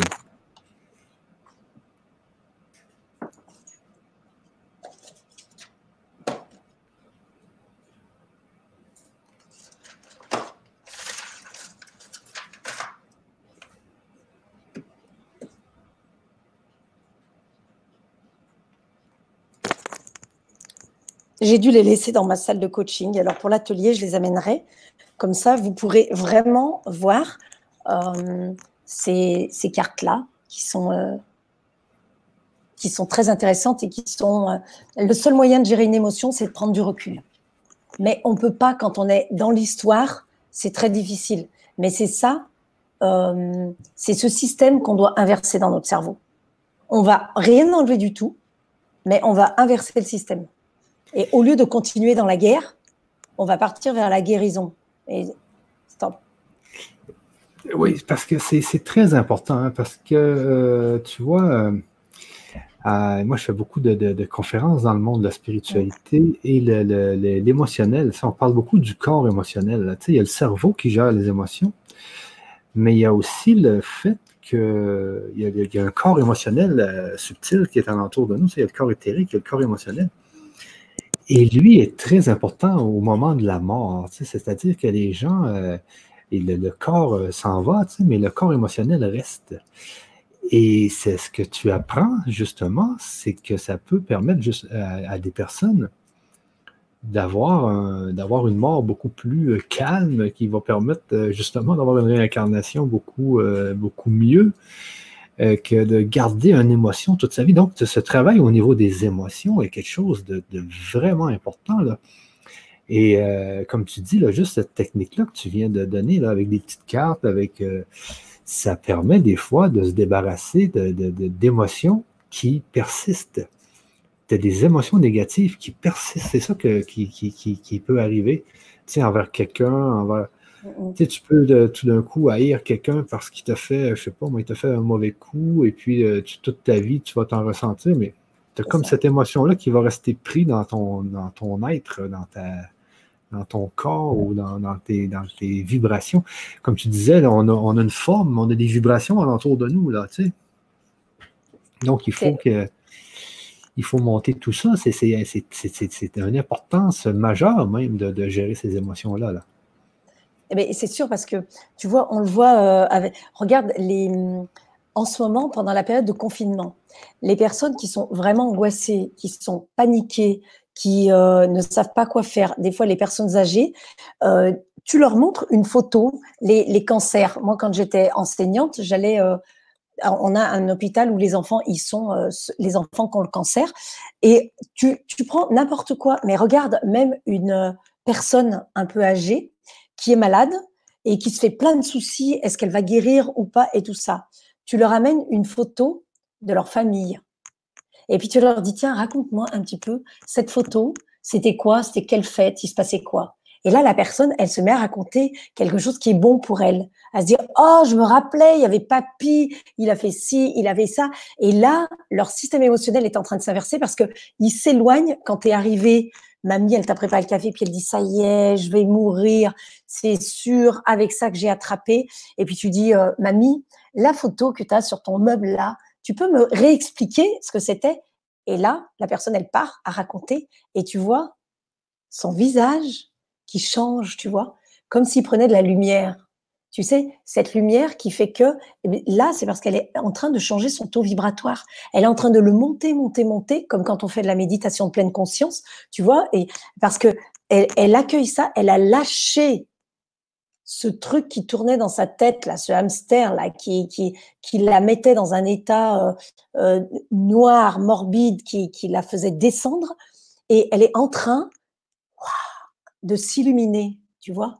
Et on voit les, gens, des fois, on dit, en fait, mamie, quand je la vois qu'elle est décédée, même morte, dis donc, elle avait comme une espèce de lumière. Bah oui, elle est partie en paix. En paix, parce que son énergie, elle était à une certaine intensité et elle était juste bien. Donc, il n'y a pas de comme ça là autour, tu vois. Crispé, c'est fluide, c'est sain, c'est oxygéné, c'est pur. Tu vois C'est trop important même. Euh, et être, euh, tu sais, avoir ces connaissances-là que tu as, je ne sais pas si tu as une formation ou euh, des, choses comme ça. Non, actuellement, tu n'as pas de formation, toi, non? Ah, actuellement, en, 2020, non, parce qu'en plus, les, je travaille beaucoup, beaucoup dans les entreprises et je fais beaucoup de coaching individuel et collectif. Et j'avais mis mes formations normalement, elle devrait reprendre à partir d'octobre. Voilà. C'est important d'être un connaisseur, je veux dire, parce que nous, on a des formations, beaucoup de, en spiritualité, il y a des ateliers. On va faire un atelier ensemble, justement. Mais euh, d'être une personne qui, euh, qui, qui, justement, qui accompagne des personnes qui vont mourir, c'est tellement important. Mais la mort, c'est tellement important de bien mourir pour avoir une belle réincarnation et d'avoir ces techniques-là que justement, tu juste le fait de, de, de, de, mettre une photo de famille, tu vois, ça, ça va complètement changer le taux vibratoire d'une personne qui va être sur le point de mourir. Et aussi de, dans des familles, dans des, dans des couples, n'importe où, le fait de changer le, le taux émotionnel. Je ne sais pas comment, comment tu, tu, dis ça, le taux émotionnel, c'est ça? Le... ça, oui, oui. Le, niveau d'intensité de ton émotion, parce que, euh, euh, comme tu disais tout à l'heure, quand tu vis une, la, la, première chose que ta mémoire, elle imprime, c'est l'émotion que tu vis. Regarde ça. Tous, tous, tous ceux qui écoutent là, et toi, Michel aussi, si on se rappelle des souvenirs de notre vie, si on se rappelle de ce qui nous a marqué, des professeurs qu'on a adorés, des professeurs qu'on a détestés, en fait, on n'a pas aimé l'anglais, on n'a pas aimé les mathématiques, on a aimé la personne qui nous l'enseignait. OK? Et on a aimé la relation qu'on avait avec cette personne. On a aimé l'énergie de cette personne. Tu vois Et ce qui nous a le plus imprégné, le plus marqué, ce dont on se souvient le plus, c'est les euh, émotions qui nous ont pas comme ça. Donc, on se souvient de personnes qui nous ont beaucoup énervés. On se souvient de personnes qui nous ont, waouh, fait vivre des moments qu'on a adorés. Et moi, je dis toujours dans mes conférences, les gens, ils se souviendront jamais de moi. Ils se souviendront jamais de ce que j'ai dit. Oui, ils vont dire, oui, c'est la fille là qui a des bouclettes, la française, la petite française. Ok, ça, d'accord. Mais s'ils me voient plus pendant 15 ans, juste aujourd'hui et qui me voient plus, ils vont pas se souvenir de mon nom. ils vont se souvenir de mon visage, ils vont se souvenir de mon énergie. Est-ce qu'elle leur a plu ou est-ce que eh, c'était pas OK pour eux? Et puis, ils vont pas se souvenir de ce que j'ai dit, jamais. Par contre, ce que je leur ai fait vivre, ce que je raconte avec la bouteille, ce qu'on vivra dans l'atelier, ce que je vais leur faire vivre dans l'atelier, ce que tu vis à l'intérieur de toi, parce que tu le ressens et que ça te fait vibrer, ça, tu t'en souviens toute ta vie. Donc, si c'est du positif, tant mieux, ça te nourrit et ça te fait briller. Mais si c'est du négatif que tu ne sais pas gérer, eh bien, il vient en toi, il vient en toi, il vient en toi, comme du fumier, tu vois. Vas-y, il y va, il y va, il y va. Et puis, on en rajoute, on en rajoute, on en rajoute. Parce que notre cerveau, il aime bien ça. Il connaît que ça, notre cerveau. Donc, il y a beaucoup de fumier et pas beaucoup d'engrais. Donc, il dit, bah, remets du fumier. Notre cerveau adore ce qu'il connaît. Et donc, tant que le fumier, il t'a pas asphyxié, eh ben, tu l'enlèves pas tu vas pas chercher à l'enlever. Et c'est ça, les ancrages émotionnels, et c'est ça qu'on va chercher. Peut-être qu'un jour, une personne qui aujourd'hui ressent beaucoup de peur, est angoissée, est anxieuse pour parler devant un groupe, peut-être qu'un jour, cette personne-là, elle a reçu un choc émotionnel fort euh, par des mots qu'on lui a dit, par quelque chose qu'on lui a dit qui, qui l'a euh, tétanisé, terrorisé, et peut-être qu'elle avait 7 ans et qu'il fallait qu'elle récite la poésie devant tous les enfants de la classe et que il, il a hésité, le petit garçon, il a hésité et que la maîtresse lui a dit écoute, tu sais pas ta poésie, comme d'habitude, t'es nul, va t'asseoir.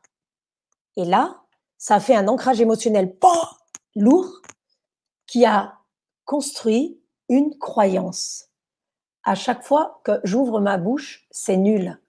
Et comme je le pense, comme je le crois, c'est ce qui va m'arriver encore. Parce que à une nouvelle fois, quand je vais passer devant tout le monde, quand devant ma famille, on va me demander de chanter une chanson, à un moment donné, je vais entendre qu'en fait, ma sœur, elle chante mieux que moi. Ça va encore remettre du fumier et ça va encore faire grossir ma croyance que je suis nulle quand je parle devant les autres.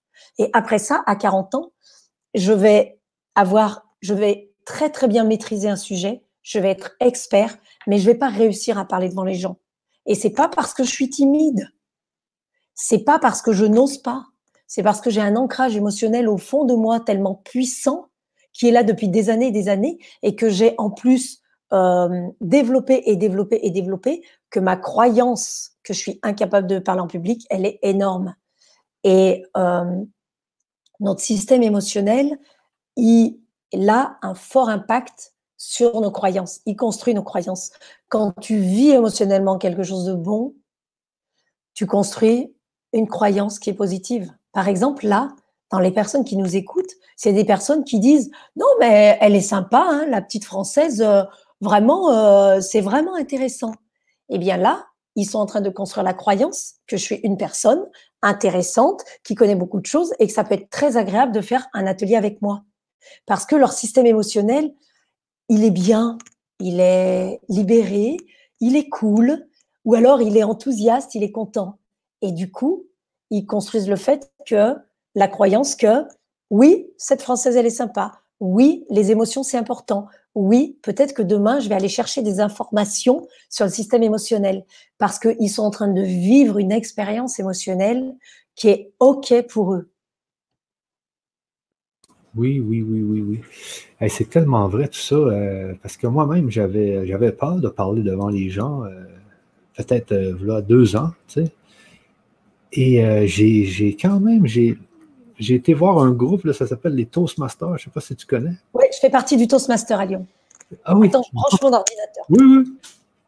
Je t'écoute. Si on ne veut pas qu'il déconnecte, c'est un fait.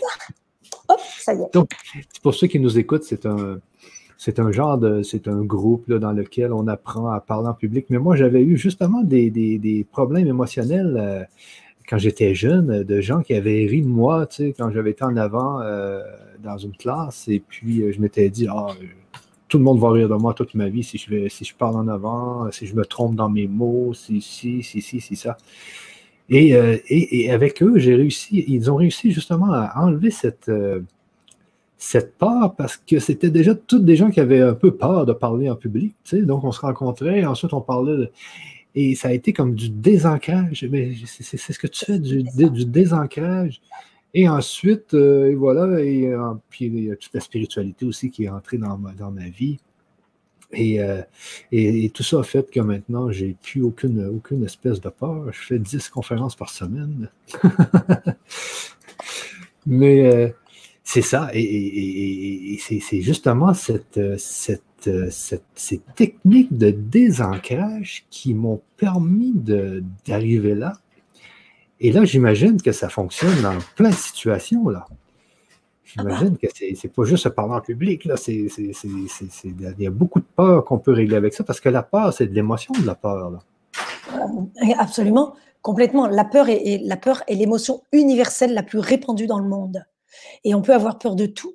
Et par exemple, on peut aussi euh, euh, tu vois, je vais prendre un sujet complètement autre. Euh, je vais prendre deux sujets. Une personne, par exemple, qui dirait j'ai vraiment envie de rencontrer un conjoint pour construire une vie et pour construire une famille, et qui en fait ne rencontre soit jamais personne, soit jamais une personne avec qui elle arrive à rester. Je dis elle arrive une personne, hein, je dis pas une fille ou un garçon, un homme ou une femme.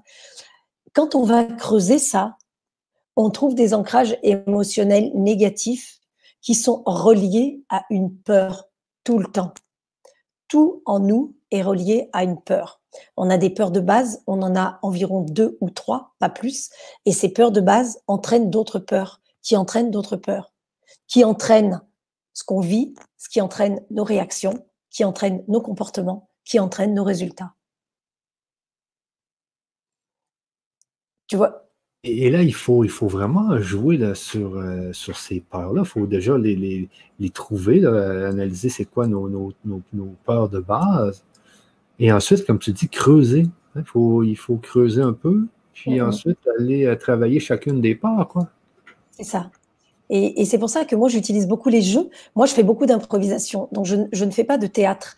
Et par exemple, quand je travaille avec les personnes sur la prise de parole en public, sur la peur de prendre la parole en public, sur l'angoisse, sur l'anxiété, ou, ou ça peut être la peur, par exemple, de demander une augmentation à son patron. Ça peut être la peur de demander un poste plus élevé dans l'entreprise. Ça peut être n'importe quel genre de peur, ok? Eh bien, euh, ça, c'est de la prise de parole en public, même quand tu es deux tu dois prendre la parole devant quelqu'un pour faire une demande ou pour proposer quelque chose ou pour donner une explication. Et moi, plus que la prise de parole en public, je travaille sur le sens de la répartie. Le sens de la répartie, c'est comment la synergie entre un individu et un autre, par exemple toi et moi, et aussi avec toutes les personnes qui nous regardent là, comment ça tourne cette énergie, d'accord? Parce que ce qu'on envoie là, Michel, ça nous revient. Alors, si on n'arrive pas à avoir la conscience de ça, de ce qui nous revient, on peut pas adapter un petit peu ce qu'on dit. Est-ce qu'on est dans quelque chose un peu qui plaît ou etc. Tu vois, c'est c'est c'est la subtilité de l'invisible. Mais en tout cas, quand je travaille avec les gens sur le sens de la répartie, je fais beaucoup de jeux d'improvisation. Je fais beaucoup de jeux. Et le jeu, il permet de libérer l'être. Parce que quand tu fais un jeu, tu fais pour obtenir tu vois, genre, tu as un triangle comme ça, là. Voilà.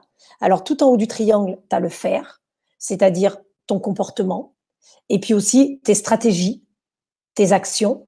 Et puis, de l'autre côté du triangle, hop, en bas là, tu as l'avoir, ce que tu obtiens. Alors, par exemple, quand on joue, eh bien, il y a comment on se comporte pendant le jeu, et puis les stratégies qu'on choisit. Voilà, les actions qu'on fait. Et puis on obtient, bah, on obtient soit plus d'argent si c'est un jeu d'argent, soit euh, euh, plus de, de, maisons si c'est un jeu où on gagne des pions. En tout cas, on gagne ou on perd. Et de l'autre côté, donc là, tu as faire, là, tu as avoir. Et de l'autre côté du triangle, tu as être. Et donc, quand ce que tu fais, ça ne te permet pas d'obtenir ce que tu as envie d'obtenir, tu fais, ça marche pas tu n'y arrives pas, tu n'obtiens pas. Tu fais encore, tu n'obtiens pas. Tu fais encore, tu n'obtiens pas. Qu'est-ce qu'il va falloir faire? Il va falloir défaire pour aller dans l'être. Et là, on va toucher ton identité, tes valeurs, tes besoins. Et une fois que tu auras euh, comment la pelote de tout ce truc-là, tu vas pouvoir retricoter et remonter vers le faire. Et là, tu vas pouvoir avoir ce que tu veux. Ah, c'est bien ça. c'est bien dit, ça, cette affaire-là. Euh, OK, oui, c'est vrai. Oui, oui, c'est comme, euh, euh, c'est comme les jeux, comme le Monopoly, dans le fond. les, jeux, ça montre. Quand tu fais une heure de jeu, tu connais plus la personnalité des, autres joueurs que quand tu discutes trois heures avec eux.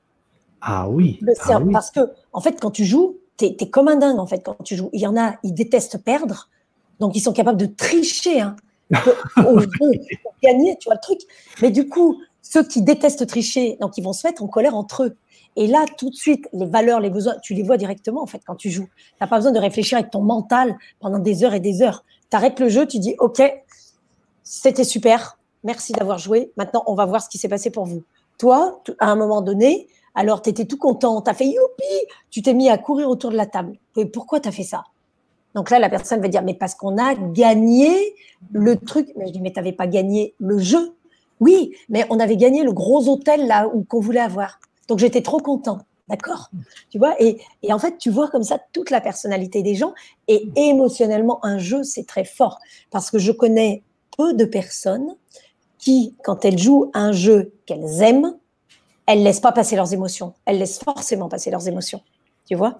Et même quand on regarde des joueurs d'échecs ou de poker très concentrés, eh bien, leur, euh, eux, ils sont super forts dans la gestion des émotions. Ils ont beaucoup travaillé ça. Leur cerveau, il est toujours, toujours comme ça. Parce que non seulement ils gèrent leurs émotions, mais en plus, ils observent et ils analysent au mieux ce qui se passe chez les autres. C'est ce que fait un mentaliste un petit peu, tu vois. C'est avec les neurones miroirs, ils font ça. Et c'est un apprentissage aussi, parce que ton cerveau, euh, il est plastique. Hein. Donc, la plasticité cérébrale, ton cerveau, tu peux tout lui faire faire comme tu veux. Mais les jeux, c'est fantastique. Mais fantastique. Tu vois, c'est encore une autre manière quand tu as des enfants qui se disputent en disant, bon, OK, on va régler ce problème une autre fois, ce soir ou demain matin. Là, tout de suite, là, si on doit faire un jeu, on fait quoi? Et là, les enfants, ils te disent, non, moi, je veux pas jouer avec lui, laisse tomber, horrible, je veux pas. D'accord, mais tu veux faire quel jeu, toi? Ben, Moi, je veux aller jouer aux jeux vidéo. Et toi, tu veux faire quel jeu? Ben, Moi, euh, ça, machin.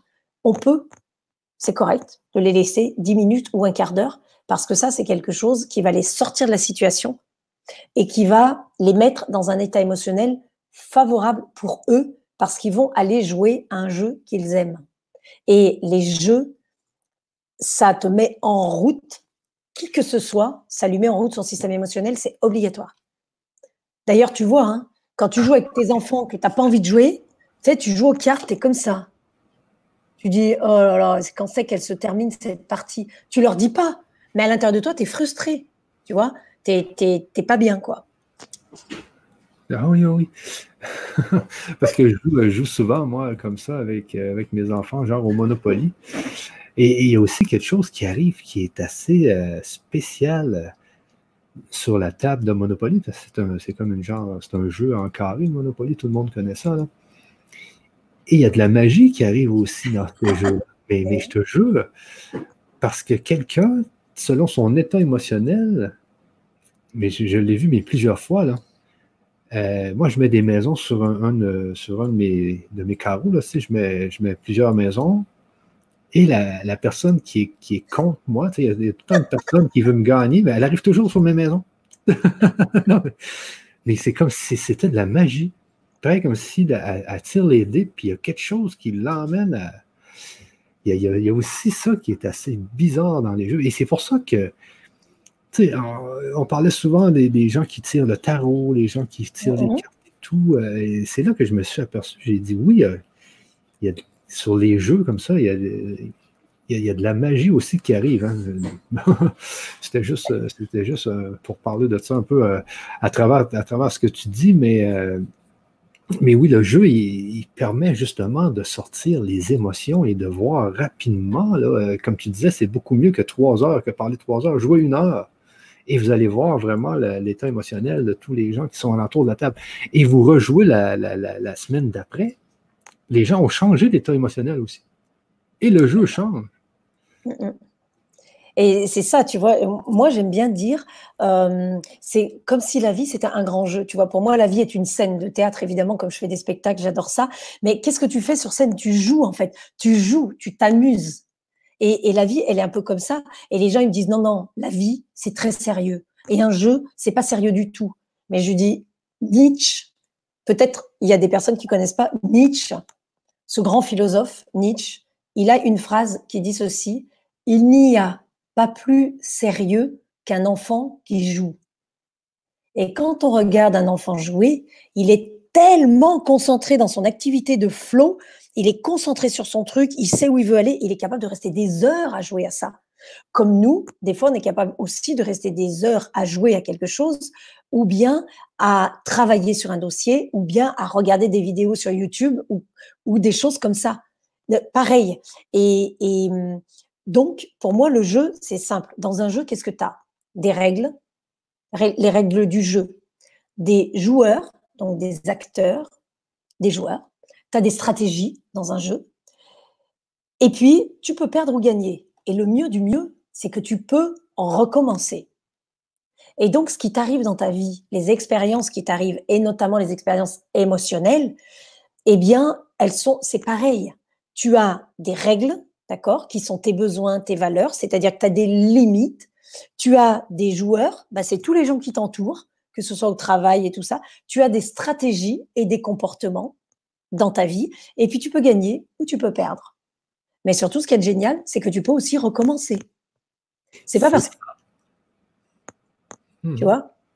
Ah Oui, tu peux recommencer. Et c'est ça, justement, la vie. Tu peux recommencer. Tu peux perdre, mais tu peux regagner plus tard. C'est ça. Et selon ton état émotionnel aussi, souvent. Hein. Mais c'est exactement ça. Et c'est le triangle, c'est le fait que tu peux revenir dans ton être. Euh, non, c'est ce côté-là. Tu peux travailler dedans, comme tu disais, puis revenir en haut et recommencer. C'est exactement ça. Et, le jeu, il a deux vertus euh, importantes. Premièrement, il te crée un ancrage émotionnel Bon, alors si tu t'es énervé pendant le jeu, bon, bah, il te crée un ancrage émotionnel négatif. Mais si c'est un jeu où tu as ressenti du plaisir, eh bien, il t'a créé un, ancrage émotionnel positif. Donc, par exemple, moi, quand les gens ils me disent, bah, au lieu d'avoir de la colère, je veux de la joie ou du calme, ou euh, bref, peu importe ce qu'ils veulent, je vais aller leur faire chercher des moments où ils ont déjà vécu ça. Et des fois, il y en a qui me disent, laisse tomber, euh, j'arrive pas à trouver. Je dis, d'accord. Alors, rappelle-toi quand tu étais petit à quoi tu jouais? Quels sont les jeux que tu adorais? Mais, mais qui te faisaient plaisir, mais un truc de fou. Et là, les gens, ils s'en souviennent, ils disent, ah, j'adorerais jouer au ballon avec mon grand-père. Ok. Alors, dis-moi ce qui se passait tu jouais. Oh, j'étais content, j'étais léger, on était dans la. Et là, ils te donnent plein de choses positives, positives, positives. Donc, tu leur fais comprendre que s'ils sont capables de les sortir là, ils sont capables de les revivre parce que leur cerveau, il les connaît, ces choses-là. Il a la ressource. C'est juste qu'il faut qu'il aille la chercher, la ressource, parce que ça fait longtemps, longtemps, longtemps qu'il ne l'a pas utilisée. Tu vois, comme toi, quand ça fait longtemps que tu n'as pas lu un livre, il faut que tu ailles chercher loin dans ton placard. Voilà, bah c'est pareil. Ça, c'est première vertu du jeu, c'est que ça crée des ancrages émotionnels positifs dans le plaisir du jeu et que à tout moment, cet ancrage-là, on peut le remobiliser pour le revivre. Donc ça, c'est première chose. Et la deuxième chose, c'est euh, euh, développer la croyance que c'est possible. Parce que peut-être que tu pensais pas pouvoir gagner au Monopoly contre papa, mais tu vois que c'est possible. Tu as réussi à utiliser une stratégie qui t'a permis de gagner. Donc tu es capable de gagner. Et quand tu ne réussis pas à faire ton devoir de maths, ou quand tu ne réussis pas à faire ça, c'est parce que tu as une croyance et donc un ancrage émotionnel qui te bloque. Donc le jeu, il te permet aussi de développer de la confiance en toi et de l'estime de toi par rapport au système émotionnel. Et, le système émotionnel, puisqu'il est dans le milieu, comme tu disais, euh, il, est, donc à la source souvent de, problèmes qui, que, l'on euh, porte depuis des années, c'est-à-dire même au niveau d'une entreprise, peut-être même au niveau euh, euh, au niveau de la vie en général, euh, si on réussit à trouver cette émotion-là qui, qui nous cause un problème et à aller l'analyser, à la, revoir, à la, comme tu disais, fouiller, aller, c'est là qu'on peut enlever l'ancrage. Parce que c'est comme tu disais, il y a comme des ancrages émotionnels. Et c'est des ancrages émotionnels qu'il qui, faut désancrer, quoi. C'est exactement ça. On appelle ça désactiver et, on va désactiver cet ancrage-là. Et des fois, les personnes, elles me disent oui, mais euh, Béa, moi, si je travaille sur mes émotions et que je transforme des choses, bah, je ne serai plus moi-même. Et là, je leur dis, tu seras encore plus toi-même. Parce que ce que tu vis aujourd'hui, ton cerveau, il te fait croire que c'est quelque chose de normal. Parce que c'est un processus automatique.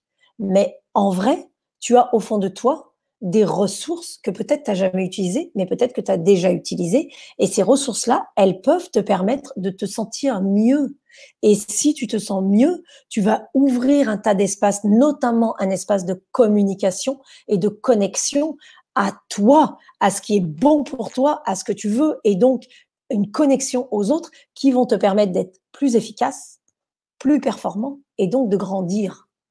Donc, il y a des gens qui croient que quand on apprend à gérer nos émotions, on va devenir le Dalai Lama, tu vois, et on va être comme ça, zen tout le temps. Voilà. Mais il faut bien, il faut bien imaginer que c'est pas du tout ça gérer ses émotions. Et au contraire, on va aller chercher l'essence avec nos sens, nos sens, euh. On va aller chercher l'essence, un L apostrophe essence, notre essence à nous, qui est tout au fond, et puis qu'on a euh, masqué, et puis tout ça. C'est pour ça que je dis que nos pouvoirs émotionnels, ils nous permettent d'aller chercher les trésors qui sont cachés au fond de nous. C'est un vrai pouvoir. Avec ce pouvoir-là, quand on a compris comment le tourner, on trouve des trésors, en fait, en nous. Ah, c'est trop, c'est très, très, très important euh, au niveau spirituel aussi. Euh, c'est quelque chose que les gens doivent travailler et, savoir qu'il y a des techniques comme ça qui. Euh, parce que c'est les émotions, justement, qui, qui, font notre spiritualité aussi. C'est la base de la spiritualité des émotions aussi. C'est une des bases là, qui. qui fait que. Et puis il y a beaucoup, tu sais, souvent on parle des blessures du passé. Donc, il faut aller guérir les blessures du passé pour avoir une meilleure communication avec son âme, etc. Mais c'est souvent d'aller guérir ces émotions-là, parce que les blessures du passé, c'est beau, euh, j'ai une blessure du passé. Euh, disons que j'ai eu un traumatisme, je me, suis fait donner, je sais pas moi, euh, je me suis fait battre par je ne sais pas qui. Et, donc, j'ai un traumatisme. Souvent, ils nous disent il faut que tu retournes dans cette émotion-là, il faut que tu la revives pour qu'elle arrête d'avoir de l'effet dans ton présent. Et, ça, c'est des. C'est toi, toi tu, donnes des techniques comme ça là, qui permettent justement de retourner dans le passé, de revivre un peu, d'enlever cet ancrage émotionnel-là qui, qui nous suit là. Oui, parce que l'ancrage émotionnel, en fait, il n'est pas la vérité. L'ancrage émotionnel, il est euh, ce que tu as vécu et ce que tu as ressenti dans l'instant. Donc en fait, c'est très important effectivement d'aller revivre cette chose-là. Mais après ça, euh, une fois que tu te remets dans le truc, ah ben voilà, j'ai vécu, j'avais peur, j'avais bon bref, tout ce que tu auras vécu. Et si tu n'avais pas ressenti ça, tu aurais ressenti quoi d'autre? Qu'est-ce que tu aimerais ressentir quand tu penses à cette situation? Parce que cette situation, elle sera toujours là. Tu vois, c'est comme une cicatrice. Tu as une cicatrice là. Eh bien, ou tu as une cicatrice là.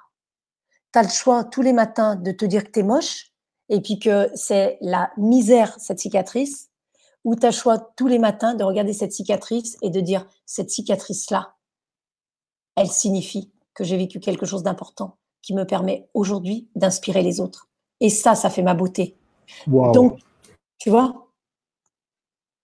ah, c'est trop beau ce que tu viens de dire là, c'est merveilleux ça. Mais oui, c'est comme ça qu'il faut voir ça, justement, là. Et c'est là, une fois que tu as réglé ce fameux problème-là qui te suit depuis des, années, euh, que là, tu peux passer à une autre étape. Que tu peux passer justement à une autre étape. Euh, alors, le temps passe, ça fait déjà 1h38 qu'on parle et les gens posent des questions sur le chat. Mais avant toute chose, les amis, on va faire euh, un atelier avec Béatrice, je pense que c'est vendredi prochain, dans le cadre du sommet LGC 2020. Euh, donc, je vous donne sur le chat l'adresse si vous voulez participer à l'atelier. donc, je vous mets ça là, ici. OK ici, donc je vous mets ça. Et là, Béatrice, tu vas nous dire de quoi tu vas, euh, qu'est-ce que tu vas faire dans cet atelier avec, avec moi et avec tous ceux qui vont être avec nous, bien sûr. Eh bien, justement, je vais vous faire découvrir des petits jeux. Ça va être très pragmatique. Donc, je vais vous proposer des jeux, des petits exercices qu'on va faire comme ça à travers l'écran pour que ça vous fasse des outils pour chez vous, pour apprendre à identifier vos émotions, à les exprimer aussi, à les comprendre et à les gérer. Alors euh, évidemment, c'est pas en sortant de l'atelier qu'on saura tout faire bien, parce que quand on apprend quelque chose de nouveau, si demain je vais apprendre le russe, eh bien, euh, je vais aller m'inscrire à un cours et puis je vais y aller une fois et une autre fois et une autre fois. Je vais y aller pendant longtemps jusqu'à ce que j'ai je comprenne le russe. Après ça, je vais aller dans le pays pour performer et pour être encore meilleur. Mais déjà, je vais donner des outils que toutes les personnes qui seront là, tous les participants, ils pourront utiliser dans leur vie de tous les jours, que ce soit dans leur famille ou pour eux dans leur couple ou au travail aussi ou pour leur entreprise s'ils ont une entreprise qui leur permettra de comprendre déjà un petit peu mieux ce qui se passe là. On va travailler sur eux, donc je vais faire un petit exercice d'estime. On va voir comment euh, le système émotionnel par rapport à nos valeurs, juste avec des cartes comme ça, qu'est-ce qui peut sortir de ça? Voilà, on va faire des jeux autour des compétences émotionnelles. Des compétences émotionnelles, il y en a seulement quatre. C'est identifier ses émotions, après ça, exprimer ses émotions et comprendre ses émotions et gérer ses émotions. Donc, on va faire un petit exercice, un petit jeu sur euh, chacun. Voilà. Et puis, on va bien s'amuser parce que vous avez compris que quand on se met dans le jeu, eh bien, c'est là où on comprend eh bien qu'on est capable de se sentir léger, on est capable de se, de s'aimer, on est capable euh, de passer un bon moment, on est capable de ressentir de la détente et tout ça. Et ça, ça va faire un bel ancrage aussi pour la suite. Ok, c'est bien ça, ça, ça risque d'être vraiment euh, palpitant tout ça. Donc, euh, et, je reviens encore avec l'image que tu as donnée à la fin de la cicatrice. Est-ce que à tous les matins, tu te lèves avec ta cicatrice en te disant Ah, je ne suis pas chanceux, j'ai une cicatrice en plein dans le visage Ou en te levant, tu te dis j'ai eu cette cicatrice-là, j'ai appris quelque chose, euh, voilà. Donc, euh, c'est la façon justement de, revivre cette, ce moment-là où tu t'es fait couper dans le visage, je ne sais pas, ben, par exemple, dans une bagarre ou je ne sais pas quoi, là, euh, et, tu vois cette cicatrice-là d'une autre façon que, tu la voyais depuis le début de ta vie. Un jour, tu l'as, retravaillé, tu as revu cette, ce moment-là qui, est arrivé qui t'a causé une cicatrice. Et là, du jour au lendemain, ça change. Tu dis, maintenant, je ne vois plus cette cicatrice-là comme je la voyais avant. Et c'est bien ancré dans, justement dans le cerveau que maintenant, ce n'est plus pareil. Et cette fameuse émotion qui te perturbait depuis des fois 50 ans, tu sais, ça, fait des, émotions hein, qui sont là depuis des, dizaines et des, dizaines d'années qu'on traîne, des mauvaises émotions comme ça, qu'on peut changer tout d'un coup, là avec des techniques, euh, avec les, techniques que tu donnes. C'est ça. Et, surtout, c'est le fait qu'une fois qu'on a accueilli et accepté, c'est OK, ça s'est passé. Dites-vous que quand on marche sur le tapis, moi j'adore le cinéma, et en France, on a un festival qui s'appelle le Festival de Cannes, qui est un festival international de cinéma. Il y a un grand tapis rouge pour monter au, palais. Bon, cette année, il est annulé, le festival. Mais quand, euh, si on imagine qu'on marche sur ce tapis-là, moi j'aurais adoré euh, comme ça avancer sur le tapis, le tapis derrière, il, s'enroule. On peut plus jamais faire marche arrière. Donc, ce tapis, on l'emmène sur toute notre vie comme ça. Et puis, quand on va partir, on partira avec tous nos tapis et tout, et tout ce qu'il y a sur le tapis qui est merveilleux. Et puis, ce qui est de moins merveilleux. Mais si on ne sait pas ce qu'on veut, si, eh bien, euh, ce qui nous est arrivé, ça va toujours rester douloureux pour nous et une souffrance. Et en plus, quand on rentre dans ce système où c'est une souffrance, c'est un petit peu comme de la plainte ou de la victimisation. Et du coup, on rentre dans le truc et on dit, bah voilà, là, j'ai pas eu de chance. Et en plus, ça nous fait mal, quoi. Et bien, notre cerveau, il se dit, bon, bah, c'est normal d'avoir mal. C'est normal que ce soit douloureux. Euh, c'est normal, tout est normal. Et bien, du coup, que va-t-il se passer? Comme tout est normal, ça va nous arriver encore. comme, comme dans le jeu de Monopoly, où on retombe encore sur les maisons de, son compétiteur, puis on retombe à l'autre tour et à l'autre tour et à l'autre tour, et on passe go et on va en prison. exactement ça. Donc, euh, on va y aller avec quelques questions, euh, Béatrice, là, ici, disons. Euh, on va aller avec celle-là ici. Est-ce que la peur. Attention, je mets mes lunettes. Hein. Mais je te la lis quand même. Est-ce que la peur n'est pas ce qui nous évite de voir l'émotion qui est derrière? Euh, expert de parler, c'est peut-être la blessure du rejet ou de ne pas être aimé. Bienvenue Jasmine, merci beaucoup pour cette question. Et euh, c'est exactement ça, c'est que de toute façon, derrière toutes les émotions que l'on vit, et alors on, vit des émotions, euh, je vais faire une petite, merci Jasmine pour cette euh, question, je vais faire une petite explication rapide. On n'apprend pas à gérer nos émotions, on apprend à gérer nos états émotionnels. Autrement dit, les émotions que sont la peur, la colère, la tristesse, la joie, il y en a qui mettent le dégoût et la surprise. Ça, c'est un stimulus qui nous arrive de l'extérieur. On a peur d'un coup, comme ça, ou on est en colère, voilà, et ça nous arrive de l'extérieur. Et ça, ça nous déstabilise. D'un seul coup, on a très très chaud. D'un seul coup, on se met à trembler. D'un seul coup, on devient tout rouge, par exemple, comme elle disait Jasmine pour parler en public.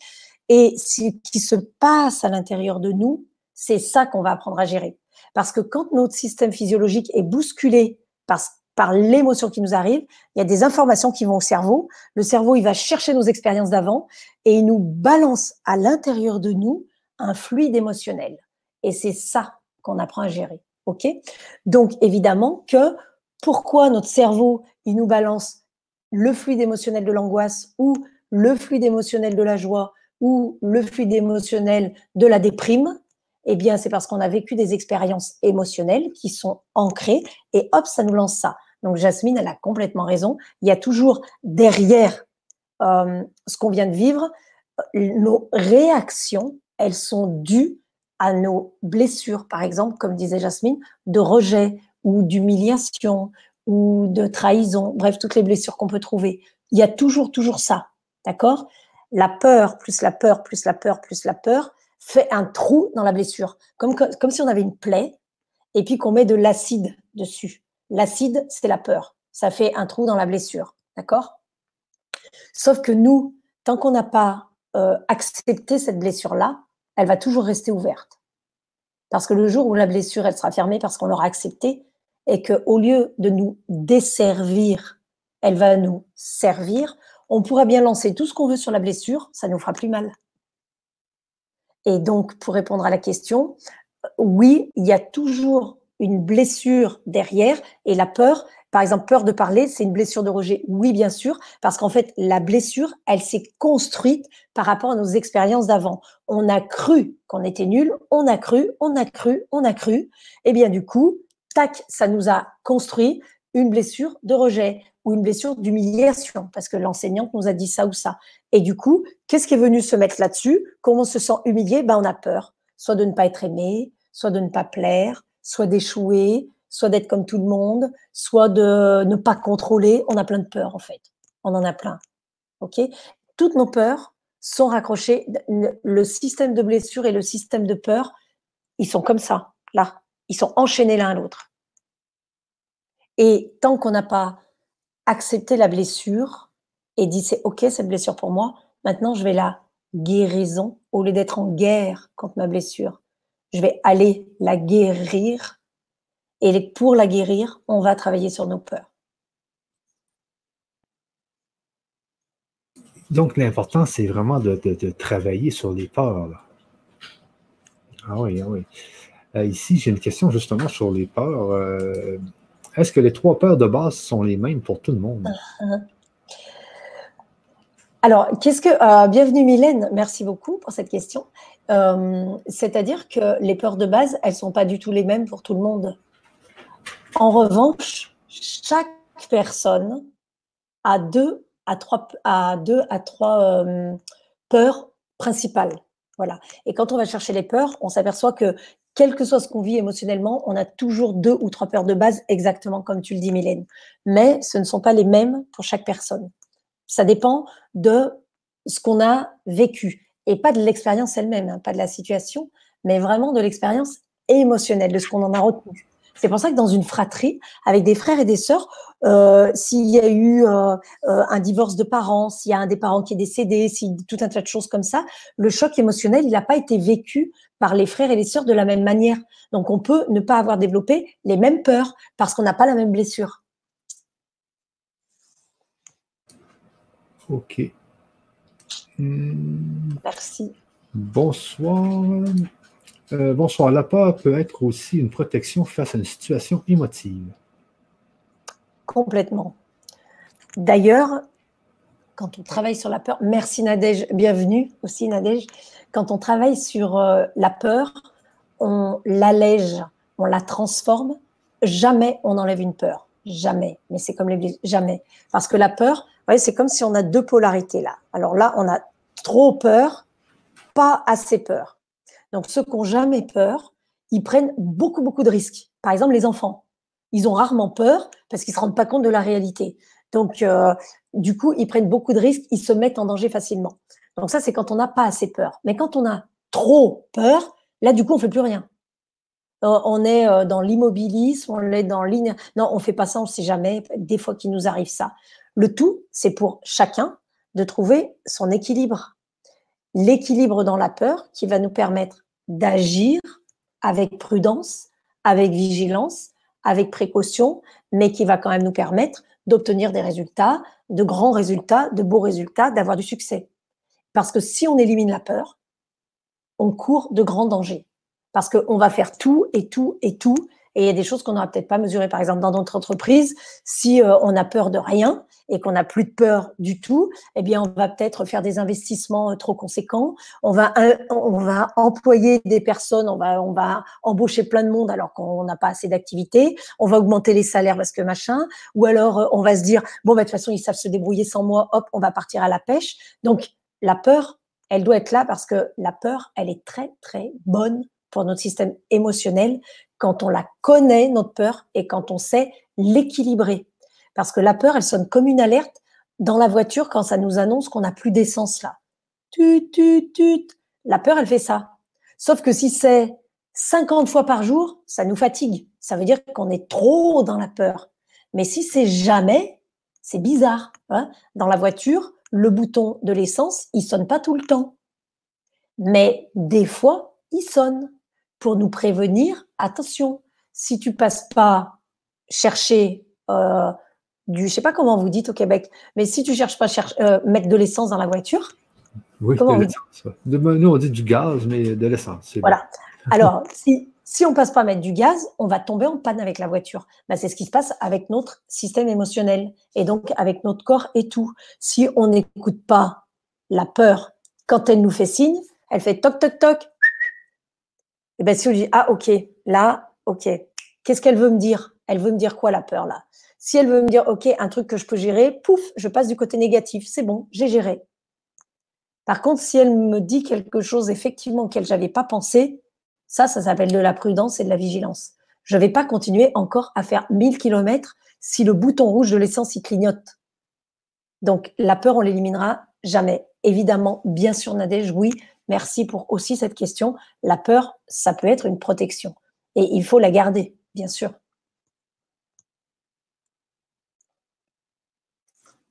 J'entends pas.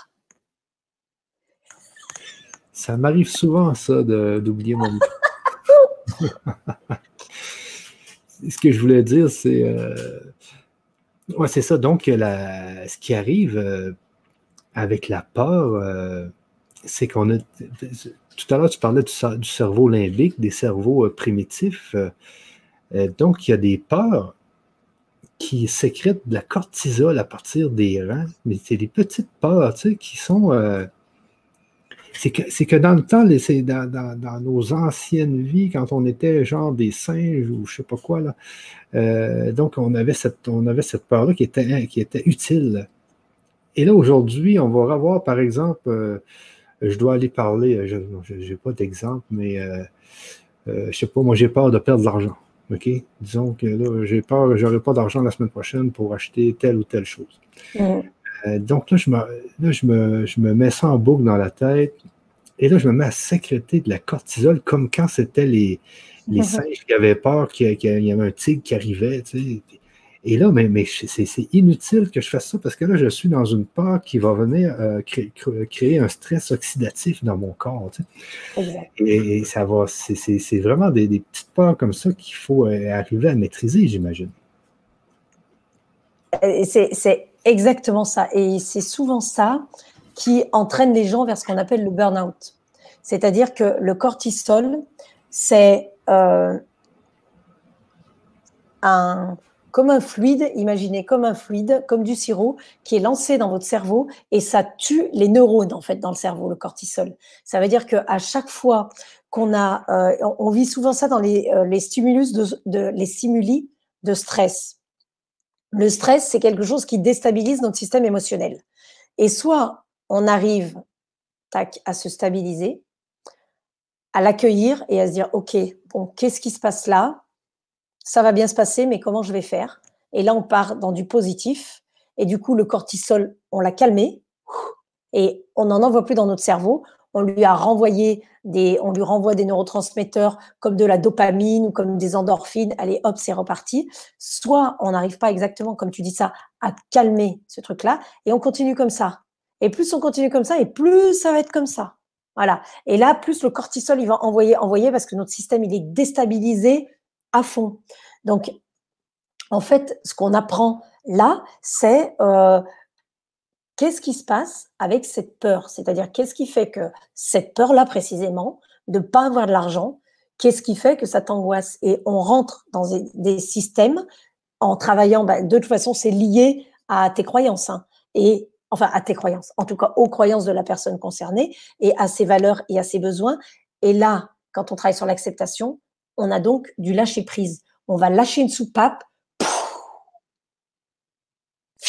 pour appuyer dessus d'une manière différente, tu vois.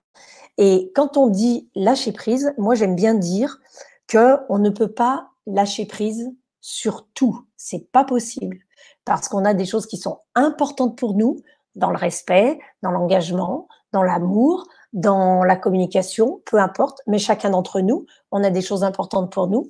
Donc, quand on travaille sur le lâcher prise pour pouvoir justement juguler, arrêter ce taux de cortisol là, eh bien, c'est quelle prise on est capable de lâcher. Parce qu'on pourra jamais lâcher toutes les prises. Ah oui, ben oui, tu as, raison. Mais le fameux lâcher-prise, c'est là qu'il prend toute son importance. Là. C'est ce fameux lâcher-prise-là qui est important. Là. C'est avec le taux de cortisol. Et, ça vient peut-être à la question que je vais te mettre ici. La respiration aide à gérer ses émotions, point d'interrogation. Donc, c'est est-ce que c'est est-ce que tu as déjà euh, expérimenté ça, toi? Ah ben c'est sûr. C'est sûr. Tout ce, tout ce qui participe de la méditation, que quand on est aligné comme ça, là,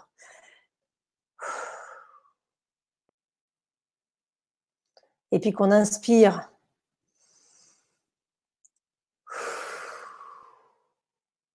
Et qu'on expire, on expire du déchet et on inspire de la pureté.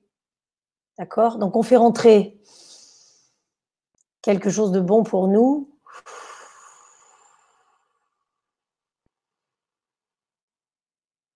Et on expire ce qui peut être trop lourd. Et ça, c'est merci Happy You c'est une vraie technique. Par exemple, ça marche pas pour tout le monde parce qu'il y en a leur cerveau, il est trop loin de ça. Mais si on a un petit peu l'habitude, quand on se sent angoissé ou anxieux euh, avant de faire une conférence ou même juste avant euh, de dire à notre conjoint quelque chose d'important ou à nos enfants, on peut se prendre un temps. On se fait comme on veut, mais vraiment, il faut qu'on se sente bien. Plus on est ancré, et évidemment ancré, ça veut dire plus on a l'image de nos pieds au sol, qui vont comme des racines là dans le sol. Et on est vraiment présent à ce moment-là, en étant souple et détendu. Et euh, on inspire.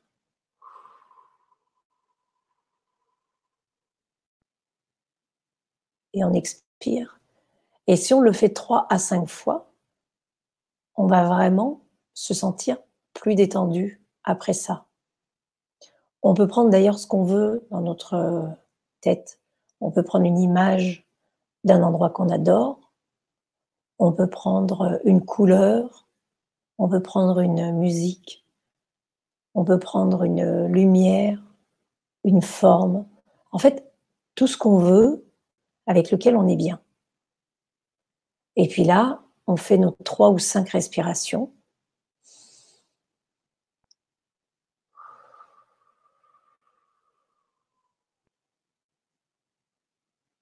Tranquillement.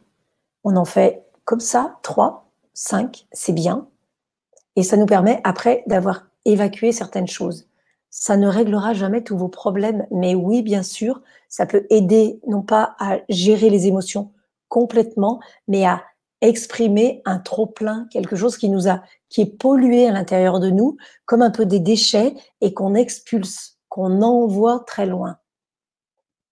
Donc oui, bien sûr, oui, oui, oui, ça aide à travailler sur notre système émotionnel. Ah, ça a fait du bien. Je, je t'ai suivi un peu là. Ah ben, merci. mais, vraiment, c'est juste prendre euh, une minute comme ça et faire trois respirations. Et là, j'avais une belle image euh, sur la plage euh, avec au soleil en République dominicaine. C'était merveilleux. Et puis même si ça ne fait pas du bien tout de suite, eh bien, de toute façon, ça ne fait pas de mal. C'est ça, c'est ça. Voilà, c'est un moment qu'on passe avec soi. Ici, on me dit, euh, parce que pour vous, les puces dans le vaccin, c'est de la part. OK, c'est tout à l'heure qu'il y a quelqu'un qui avait, qui avait euh, dit cette, euh, qui avait mis cette question. ben moi, c'est, je sais pas, j'ai juste entendu parler de ça, des, histoires de, de, puces dans les vaccins. Je disais ça, c'était juste un exemple. C'était pas pour, pour, vous dire si, si je trouve que c'est de la peur ou non, mais je, trouvais que c'était pour nous peut-être. Les gens qui m'ont dit ça, c'était comme si c'était dans un film d'horreur que là, il allait mettre que les gens allaient mettre des puces dans les vaccins et que là, ça allait, euh, on allait être scanné avec ça. Euh, je ne sais, pas trop. On allait être euh, traqué. on allait avoir des points, un peu comme en Chine. Là. Ils, ont mis des caméras un peu partout. Et tous les gens sont posés quand ils se promènent dans la rue et les gens ont des points selon s'ils agissent bien ou non. Moi, j'espère juste que ça n'arrivera pas dans nos pays. Euh, en Europe ou en Amérique, là, euh, mais. Euh, il a, ça, c'est très intéressant comme question parce que c'est là qu'on voit comment fonctionnent nos peurs. Et ça, c'est des débats intéressants pour les personnes qui sont ouvertes d'esprit et qui veulent bien débattre avec des gens peut-être qui sont pas d'accord avec eux, juste pas pour le débat des histoires de puces ou des histoires de vaccins, mais juste pour le débat de dire, OK, alors toi, tu as peur si on met pas de puces, toi, tu as peur s'il n'y a pas de vaccin, toi, tu as peur tout le temps. Toi, tu as peur, ah, si on met des puces. Et c'est intéressant de demander qu'est-ce qui te fait peur dans cette décision-là ou qu'est-ce qui te fait peur dans ce choix-là?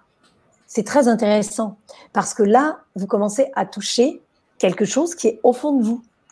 Et en fait, quand vous entendez une information comme celle-ci, si jamais ça vient toucher une de vos peurs, vous vous vous énervez devant la télévision, vous dites, ils vont quand même pas mettre des puces dans les vaccins, ils sont fous.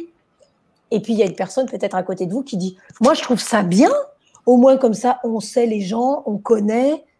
et c'est intéressant de savoir qu'est-ce qui fait qu'il y a une personne, ça la met plutôt dans la colère parce que ça touche une peur, peut-être la peur d'être contrôlé, la peur d'être suivi, et donc la peur de perdre sa liberté. On ne sait pas, hein, on ne sait pas.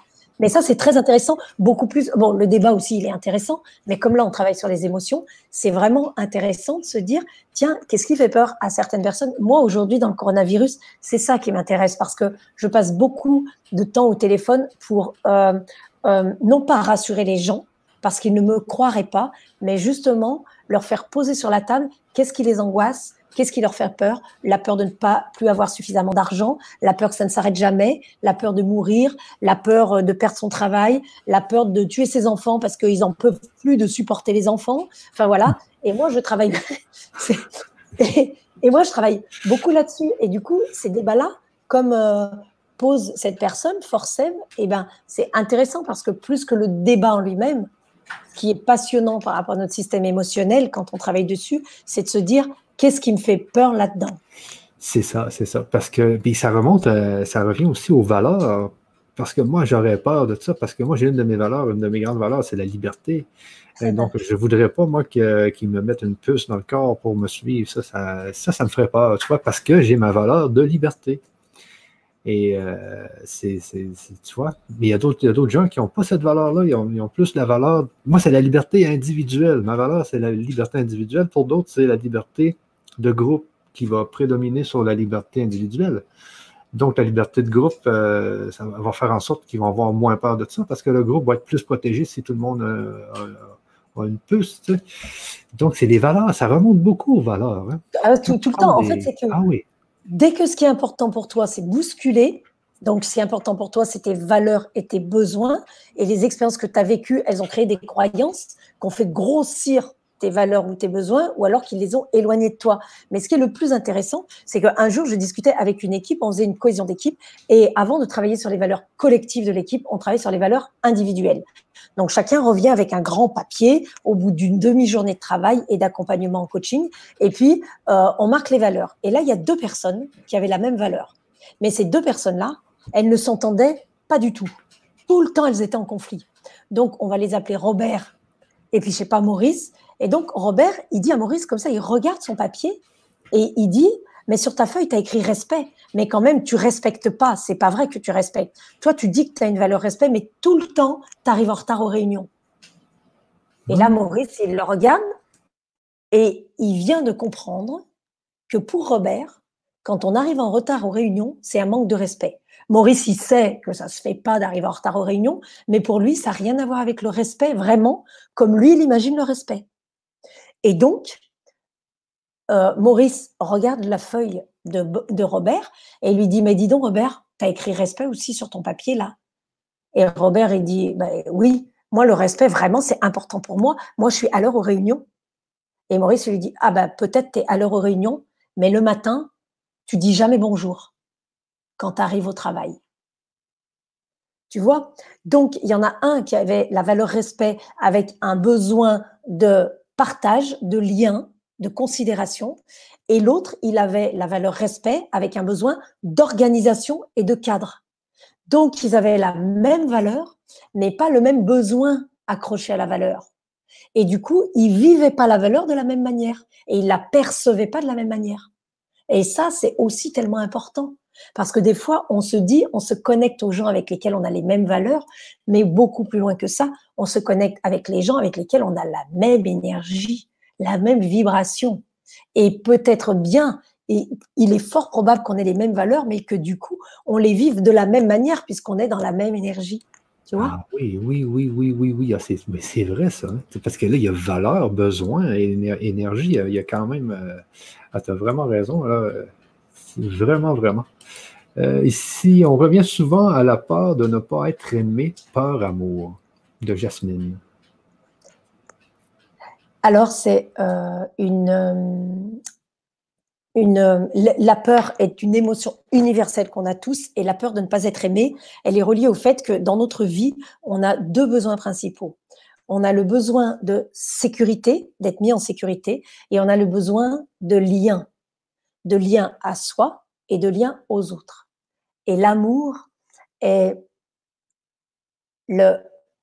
l'élément exceptionnel qui permet par-dessus tout de nourrir et notre sécurité, parce que quand on a l'amour, on se sent plus en sécurité, et de nourrir notre besoin de lien, parce que quand on a l'amour, eh bien, on se sent relié.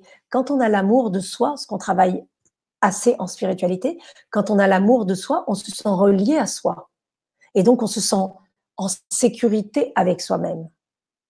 Et quand on a l'amour du plus large, eh bien, on se sent en sécurité avec les autres, que ce soit nos amis, nos enfants, notre amoureux, notre amoureuse, nos parents, et on se sent donc en sécurité dans cet amour-là qui vient d'ailleurs, et on se sent en lien avec cet amour-là qui vient d'ailleurs. Donc l'amour est quelque chose comme si c'était un grand chapeau.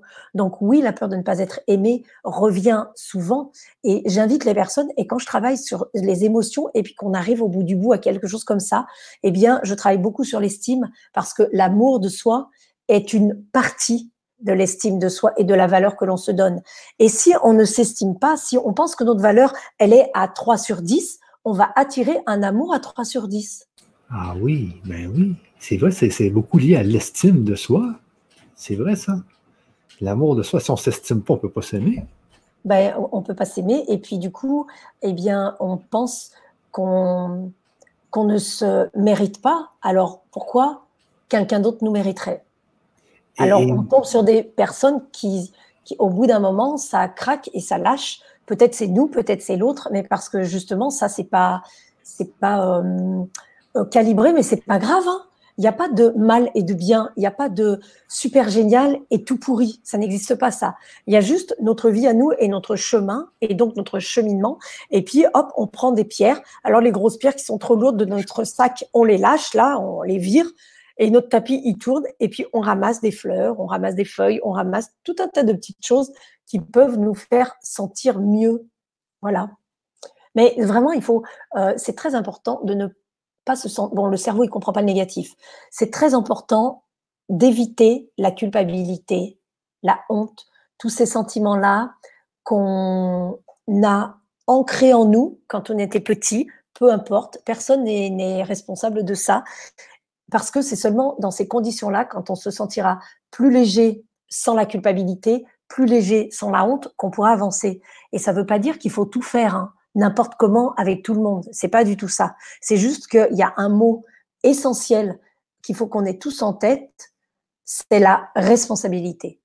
Et la responsabilité, nous en confinement en France, on n'a pas du tout le droit de sortir, du tout. Et donc les gens, ils disent, ils me disent souvent dans leur système émotionnel, dans leurs valeurs, exactement ce que tu disais tout à l'heure, qu'ils sont privés de liberté individuelle. Et ça, c'est pas relié. Alors ils disent oui, c'est injuste.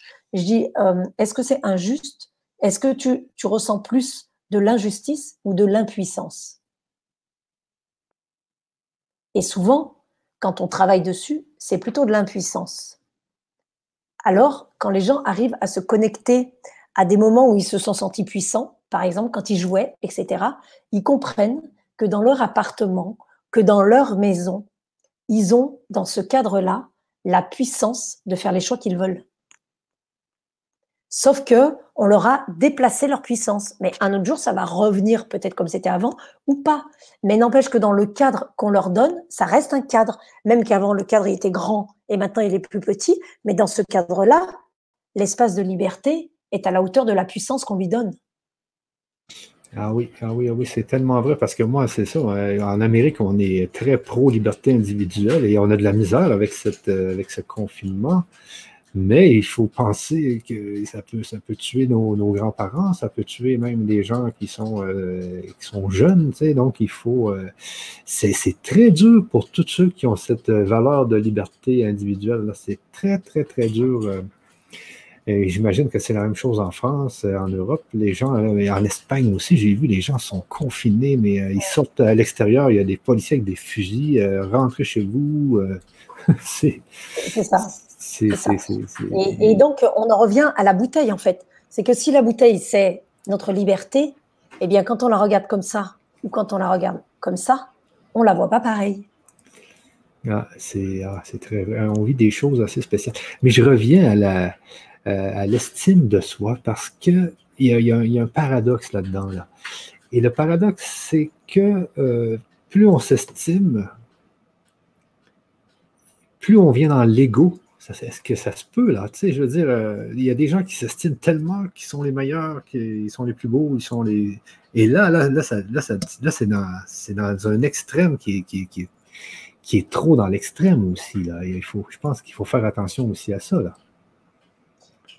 Absolument. Euh, souvent, euh, ce que je mesure, alors c'est pas statistiquement représentatif, mais je dis ce que je mesure depuis des années que je fais ce métier, c'est que les personnes qui montrent, qui montrent un ego surdimensionné, peut-être un ego qui prendrait de la place par rapport aux autres, qui voudrait écraser les autres, enfin en tout cas quelque chose de gros, gros, gros, moi je, moi je, moi je, ces personnes-là, quand tu les prends dans l'intimité, elles manquent considérablement d'estime d'elles-mêmes. Et ah, donc, elles, elles se surévaluent dans, une, dans un masque, dans une façade, mais si tu es toute seule avec elles et que tu leur demandes qu'est-ce que tu vaux, dis-moi ce que tu vaux. Si tu avais une note à te donner, c'est quoi ta valeur? Eh bien, c'est compliqué pour ces personnes-là parce qu'en général, c'est des personnes qui euh, n'ont pas encore accédé à l'amour d'elles-mêmes. Alors, on n'y accède jamais à 100%. Qui, dans, dans l'estime de soi, comme une fleur, l'estime de soi, il y a quatre pétales. Dans ces quatre pétales, tu trouves la confiance, tu trouves l'amour de toi, tu trouves la vision de toi et tu trouves l'acceptation de toi. OK? Et donc, quand tu travailles sur l'estime, tu travailles sur ces quatre pétales-là. Alors, la personne qui montre beaucoup de moi, je, moi, je, moi, je, moi, je, c'est une personne qui connaît pas sa valeur et qui a, qui a, besoin de la considération externe, du regard extérieur, de se montrer, d'y aller, d'ouvrir tout, tout, tout, tout. C'est moi, c'est moi, c'est moi, je suis là pour qu'on la voit briller parce qu'elle n'arrive pas à trouver sa flamme à l'intérieur, elle ne sait pas où c'est qu'elle brille. Et en général, c'est des personnes qui sont en grande souffrance, mais du coup qui développent des comportements insupportables et euh, qui, au bout d'un moment, leur cerveau a tellement pris l'habitude de ça qu'elles se rendent, elles sont même plus conscientes de comment elles se comportent. Et toi, en face, tu vas dire, tu te rends compte quand même que ta, ta, ta tête, elle est grosse comme ça là, tellement là, tu fais des vidéos tout le temps, tu fais tout, monsieur a toujours raison, madame qui sait tout faire? tu te rends compte que tu as une tête comme ça? Et là, la personne, elle te répond, euh, écoute, je crois que toi, tu as un problème. Tu vois? Parce que leur cerveau a tellement automatisé ce processus de fonctionnement comme quelque chose d'automatique que les personnes, elles sont plus du tout conscientes. Mais c'est souvent des personnes qui ont une faible estime d'elles-mêmes. Et donc, elles surjouent, elles, dépassent les limites parce que si elles avaient de l'estime d'elles-mêmes, eh ben, elles connaîtraient leur cadre et elles, euh, elles seront en capacité, elles seront en capacité de comprendre. Eh bien, là, je fais quelque chose qui était ok, excellent. Là, je peux améliorer ça et ça, mais parce qu'elles ont des limites, parce qu'elles savent ce qu'elles valent et donc elles connaissent leur marge de progression. OK, ah ben c'est bien, c'est bien vu ça, c'est bien vu vraiment là. C'est justement que on parle d'estime de soi, donc c'est pas parce qu'ils ont beaucoup d'estime de soi, c'est justement qu'ils en manquent et ils, créent un genre de masque social pour, euh, pour essayer de briller, pour réavoir de l'estime dans le fond. Euh, c'est ils, croient que ça nourrit leur estime. Alors euh, c'est pas tout le monde, tout le monde, mais quand même souvent, souvent, les personnes qui sont dans le trop c'est qu'elles ont dépassé des limites. Donc, si on dépasse les limites, c'est qu'on ne sait pas calibrer, en fait. C'est qu'on ne sait pas équilibrer. Parce que si on sait équilibrer, eh bien, on connaît les limites et on ne les dépasse pas. Parce qu'on sait que ça peut nous porter préjudice. Quelqu'un qui est dans le moi je, moi je, moi je, qui est trop, brillant, là, au bout d'un moment, il va fatiguer tout le monde. Mais, oui, oui. Voilà. Donc, s'il comprenait ça, il n'irait pas jusque-là. Donc, en fait, il n'a aucune limite parce qu'il n'a aucune, aucun cadre, aucune valeur. Il ne sait pas. Il ne sait pas. Il ne sait pas. Ah, tu as trop raison là-dessus. Là. Euh, une question ici de Cassandre. Euh, quand on ne trouve aucun travail, où s'épanouir serait-ce en lien avec une blessure? Probablement que c'est effectivement une blessure et là, du coup, qui nous empêche de connaître le sens. Euh, quand on est en perte de sens, quand on ne sait pas quel sens ça a, ce que l'on fait, ce que l'on choisit, ce que l'on vit, eh bien là, euh, du coup, il n'y a pas d'épanouissement. Alors, il y a des blessures qui créent ces ancrages émotionnels qui nous bloquent. En fait, les émotions, elles nous, soit elles ferment la porte, soit elles ouvrent la porte. Voilà à quoi ça sert une émotion. C'est une clé dans une serrure, en fait. C'est quand je parlais des trésors tout à l'heure, c'est exactement ça. D'accord? L'émotion, c'est la clé dans la serrure. Donc, des fois, il y a plein d'émotions, on ne sait pas quelle clé prendre pour ouvrir la serrure. Mais donc, la blessure, évidemment qu'il y a une blessure d'un côté de la porte, il y a la porte, l'émotion, et puis de l'autre côté, eh il y a le fait, soit on le vit bien et on s'épanouit, soit on le vit pas bien et on s'épanouit pas. C'est parce que le sens de ce que l'on fait, de qui on est et surtout de ce que l'on veut, eh bien, euh, on l'a pas. le, pourquoi, le pourquoi je fais ça, à quoi ça sert, on l'a pas. Je travaille beaucoup. Euh, c'est marrant que Cassandre pose cette question-là. Merci beaucoup, Cassandre, et bienvenue. Je suis ravie. Euh, mais cette euh, euh, question-là, je la travaille beaucoup avec un outil qui s'appelle l'Ikigai et qui est un outil japonais qui c'est quatre cercles, tac tac tac, avec dans un cercle ce que j'aime, Dans un autre cercle, ce pourquoi je suis doué, donc mes compétences, mes capacités. Le cercle d'en bas, ce pourquoi je pourrais être payé. Et le cercle du côté, euh, ce pourquoi je pourrais contribuer dans le monde. Dans le monde, ça peut être dans ma famille. Hein. Donc ces quatre cercles-là, ils ont des intersections. Et au centre du centre du cercle, il y a notre ikigai. Et ce qu'on trouve en faisant ce travail, c'est notre raison d'être. Une raison qui fait qu'on trouve du sens à notre vie, une raison qui fait qu'on est content de se lever le matin, et une raison qui, en vérité, quand on regarde notre vie, depuis le début de notre vie, on a toujours eu ce fil rouge. Mais des fois, on le connaît comme ça, on dit oui, moi j'aime bien les autres. Moi, ce que j'aime, c'est être ouvert sur les autres et tout. Oui. Mais si on travaille sur ta raison d'être, tu vas trouver quelque chose de tellement puissant que ça va t'éclairer dans plein de domaines et surtout pour faire des tas de choix. Mais ce qui bloque, ce qui bloque, par exemple, un travail épanouissant, eh bien, c'est forcément euh, une blessure, oui.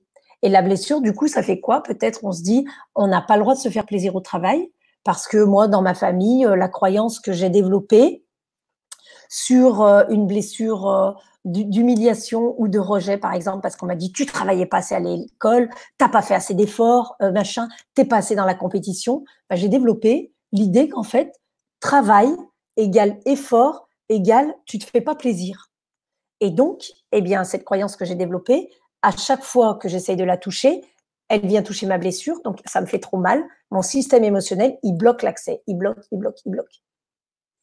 Et donc, bah, je trouve euh, du travail parce que bah, j'ai compris que le travail, il fallait que je fasse des efforts, que c'était compliqué, que je pouvais pas sourire au travail, je pouvais pas me faire plaisir.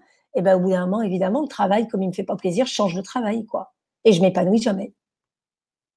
Parce que ce travail sur la raison d'être, et il est je dirais, primordial, fondamental. Moi, j'en fais beaucoup des fois pour les enfants et les adolescents parce que je me dis, si on le fait quand on est petit, ça évolue, hein ça évolue au cours de la vie. Mais il y a quand même les bases, les bases de qui on est qui restent là. Parce que nous sommes nés dans une énergie avec la position du Soleil, de la Lune et des planètes. Nous sommes nés dans une certaine énergie. Et cette énergie-là, on l'a en nous jusqu'au bout du chemin.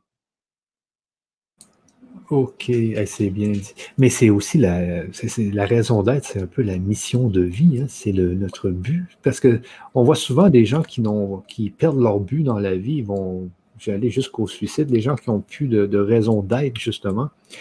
Ils vont souvent, c'est des gens qui vont faire un burn-out, qui vont complètement euh, tout arrêter. Euh, et il faut retrouver cette raison d'être. C'est primordial, ça, cette fameuse raison d'être. C'est vraiment important, euh, comme tu dis. Très important. Euh, je t'arrive avec une autre question ici. Mais comment faire la différence avec l'ego qui voudrait éviter de faire des choses nouvelles? Alors, Mylène, bienvenue. Comment faire la différence avec l'ego qui voudrait nous éviter de faire des choses ah, nouvelles? Celui qui, peut-être celui qui nous enferme, le, le, jeu qui nous enferme. Alors ça, c'est euh, c'est tout l'enjeu de notre jeu, justement. Et euh, moi, l'ego, je l'adore. Mon ego, je l'adore. Parce qu'en fait, tant, si on lit Jung euh, et la psychanalyse, et, alors pas Freud, mais du coup Jung, et qu'on travaille sur le moi, sur le je, on se rend et puis qu'on lit d'autres travaux et qu'on les confronte un petit peu, l'ego, c'est ce qui nous constitue, c'est notre moi.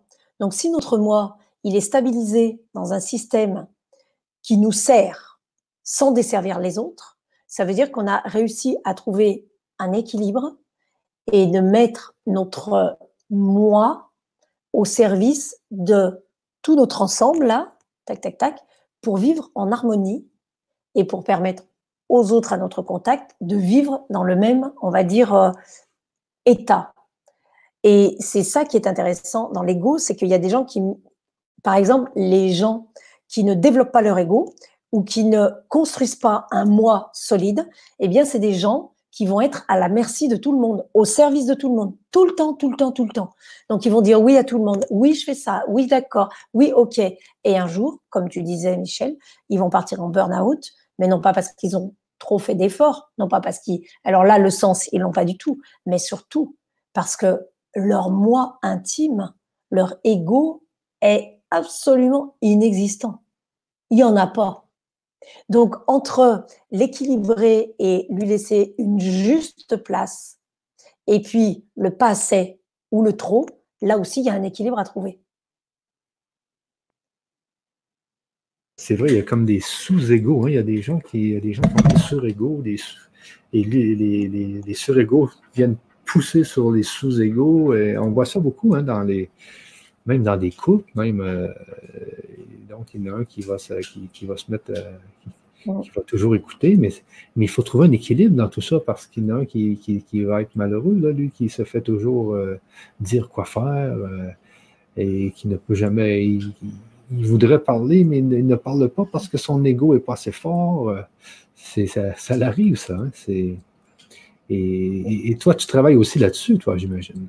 Et, oui, parce que c'est un, système fondamental. Si tu veux, euh, nous, sommes une mécanique très très bien huilée dans notre cerveau. Donc, ce que l'on a vécu, ça crée des ancrages émotionnels, soit positifs, ça nous ouvre, soit négatifs, ça nous ferme. D'accord? Et tous les ancrages émotionnels euh, sont basés sur euh, ce que l'on reçoit, donc de la joie, de la colère, de la tristesse, et donc ces émotions-là qui créent nos ancrages émotionnels dans les expériences que l'on vit dans nos ressentis, pouf, ça nous, euh, ça, met de l'acide sur notre peau et donc ça crée des blessures. Et plus notre cerveau il prend l'habitude de faire certaines choses, plus les blessures vont grossir ou à l'inverse, plus notre positif et plus les portes vont s'ouvrir. Donc, euh, si on est dans un système, par exemple, les gens qui n'arrivent pas à se faire d'amis, ils disent oui, personne m'aime, machin, pourtant je leur donne ça, je leur donne ça. Le trop d'ego dont tu parlais, tu vois à un moment donné, il va comprendre qu'il a dépassé des limites sans s'en apercevoir. Soit il comprend rien, au bout de deux séances, il s'en va, il revient plus jamais. Soit il se dit, waouh, en fait, euh, j'ai un comportement qui fait du mal à ma famille, autant que les personnes qui n'ont pas suffisamment développé leur ego et qui se disent, waouh, je me fais du mal à moi-même. Tu vois? Donc, forcément, comme l'ego, c'est le moi, et, ben c'est notre chair, c'est notre essence, forcément qu'on y va sur le moi, parce que c'est ton moi qui réagit aux situations. Ton moi, il a quoi là-bas dedans Dans son panier, euh, tu sais, comme si tu fais un gâteau et que tu mets plein d'ingrédients. Eh ben, il a ses blessures. Les blessures, elles sont renforcées par les peurs ou guéries par un système émotionnel différent. Et ton, ton, tes réussites émotionnelles, elles sont fixées par des limites.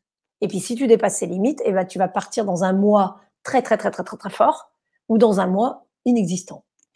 Là. Ah, tu as, énormément de connaissances là-dedans, toi. Hein. C'est assez fou. C'est mon métier depuis huit ans en même temps. J'ai pas de mérite. Si tu me parlais d'autre chose, tu vois, je ne saurais pas. Mais là, euh, je suis passionné.